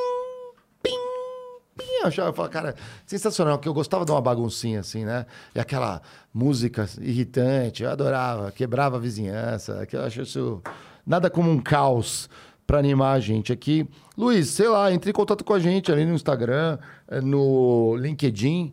Manda ali o que você tá pensando, a gente pode tentar ajudar. E o Chrisman, o Chrisman, ele mandou aqui, uma boa ideia para o pessoal de cortes é lançar um canal de cortes dos podcasts do Estúdios Flow dublados em outros, em outros idiomas, hein? Caramba, hein? Talvez em inglês. É, não é tão relevante. Porque, assim, a cultura é, brasileira é uma cultura que consome muito, muito coisas dos Estados Unidos. O contrário não é o verdadeiro. É. Então, é muito raro. Inclusive, os americanos não gostam de assistir coisas legendadas. Ah, eles não conseguem. Não, eles só, Não só- conseguem. Mesmo filme. Os filmes não vão Dublado. legendados, eles vão dublados É pra lá. dublado, é dublado. Então, assim, é, pode ser uma alternativa. É, deve ter empresas que já fazem isso. Eu, por exemplo, sigo o canal o Cortes Legendados, que faz o contrário. É, o Mr. Beast. É, Mr. Beast, não, mas aí é outras coisas. Mas falando de cortes, o corte Uhum. legendados eu consumo. Porque é natural esse consumo do brasileiro para culturas de fora. É. O contrário não é tão verdadeiro. E os brasileiros que estão fora já, já entendem português. Então é. um pouco complexo. Mas talvez você pode pensar, por exemplo, como a, a Hand Talks, que é uma, uma startup que cuida para entregar uma, um, um assistente para quem tem é, alguma deficiência audiovisual, por exemplo. É, e esse assistente faz linguagem de sinais. Então, se você também, por exemplo, não escuta, você pode ver na tela um assistente que faz linguagens visuais de sinais para que você possa acompanhar a live. Isso é muito legal. Isso tem. Inclusive é do, é do Bossa Nova. É, acho que faz parte da Tá família Bossa incubada Nova. pelo Bossa Nova. Que legal. Chama Hand Talks, acho. A gente queria colocar aqui no, no Flow também. Não Muito encontrei interessante. eles lá, mas Muito é, interessante. é bem interessante. É, pô, sensacional, galera. aí valeu aí a audiência hoje aí. Indiquem para os seus amigos. Bacana. Estamos cansados, mas ainda vou ficar aqui em reunião com esse André Geiger, porque dá- a gente recebeu um feedback da nossa CEO do Critique, que é uma pessoa oculta, vocês nunca vão ver ela porque ela tem vergonha de aparecer, mas a CEO falou assim, vocês estão muito improdutivos, então da meia-noite às seis da manhã a gente vai tentar buscar essa produtividade para entregar. Bate o ponto de saída, eu vou botando um elastiquinho aqui para adicionar uma liga, né? Em nome da galera dos estúdios Flow e do time Critique aqui. Até segunda-feira, galera. Bom descanso. Amanhã é sextou com responsabilidade, hein? Se encher a cara, não fale mal do chefe na frente dele. Isso aí. Contra o 8.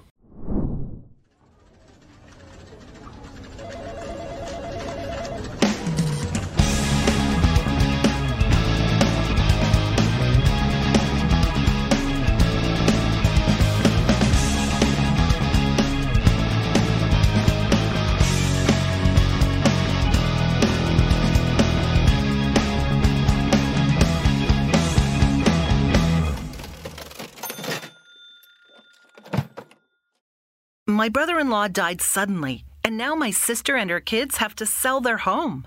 That's why I told my husband we could not put off getting life insurance any longer. An agent offered us a 10 year, $500,000 policy for nearly $50 a month. Then we called SelectQuote. SelectQuote found us identical coverage for only $19 a month, a savings of $369 a year. Whether you need a $500,000 policy or a $5 million policy, SelectQuote could save you more than 50% on term life insurance. For your free quote, go to selectquote.com. Selectquote.com. That's selectquote.com. SelectQuote.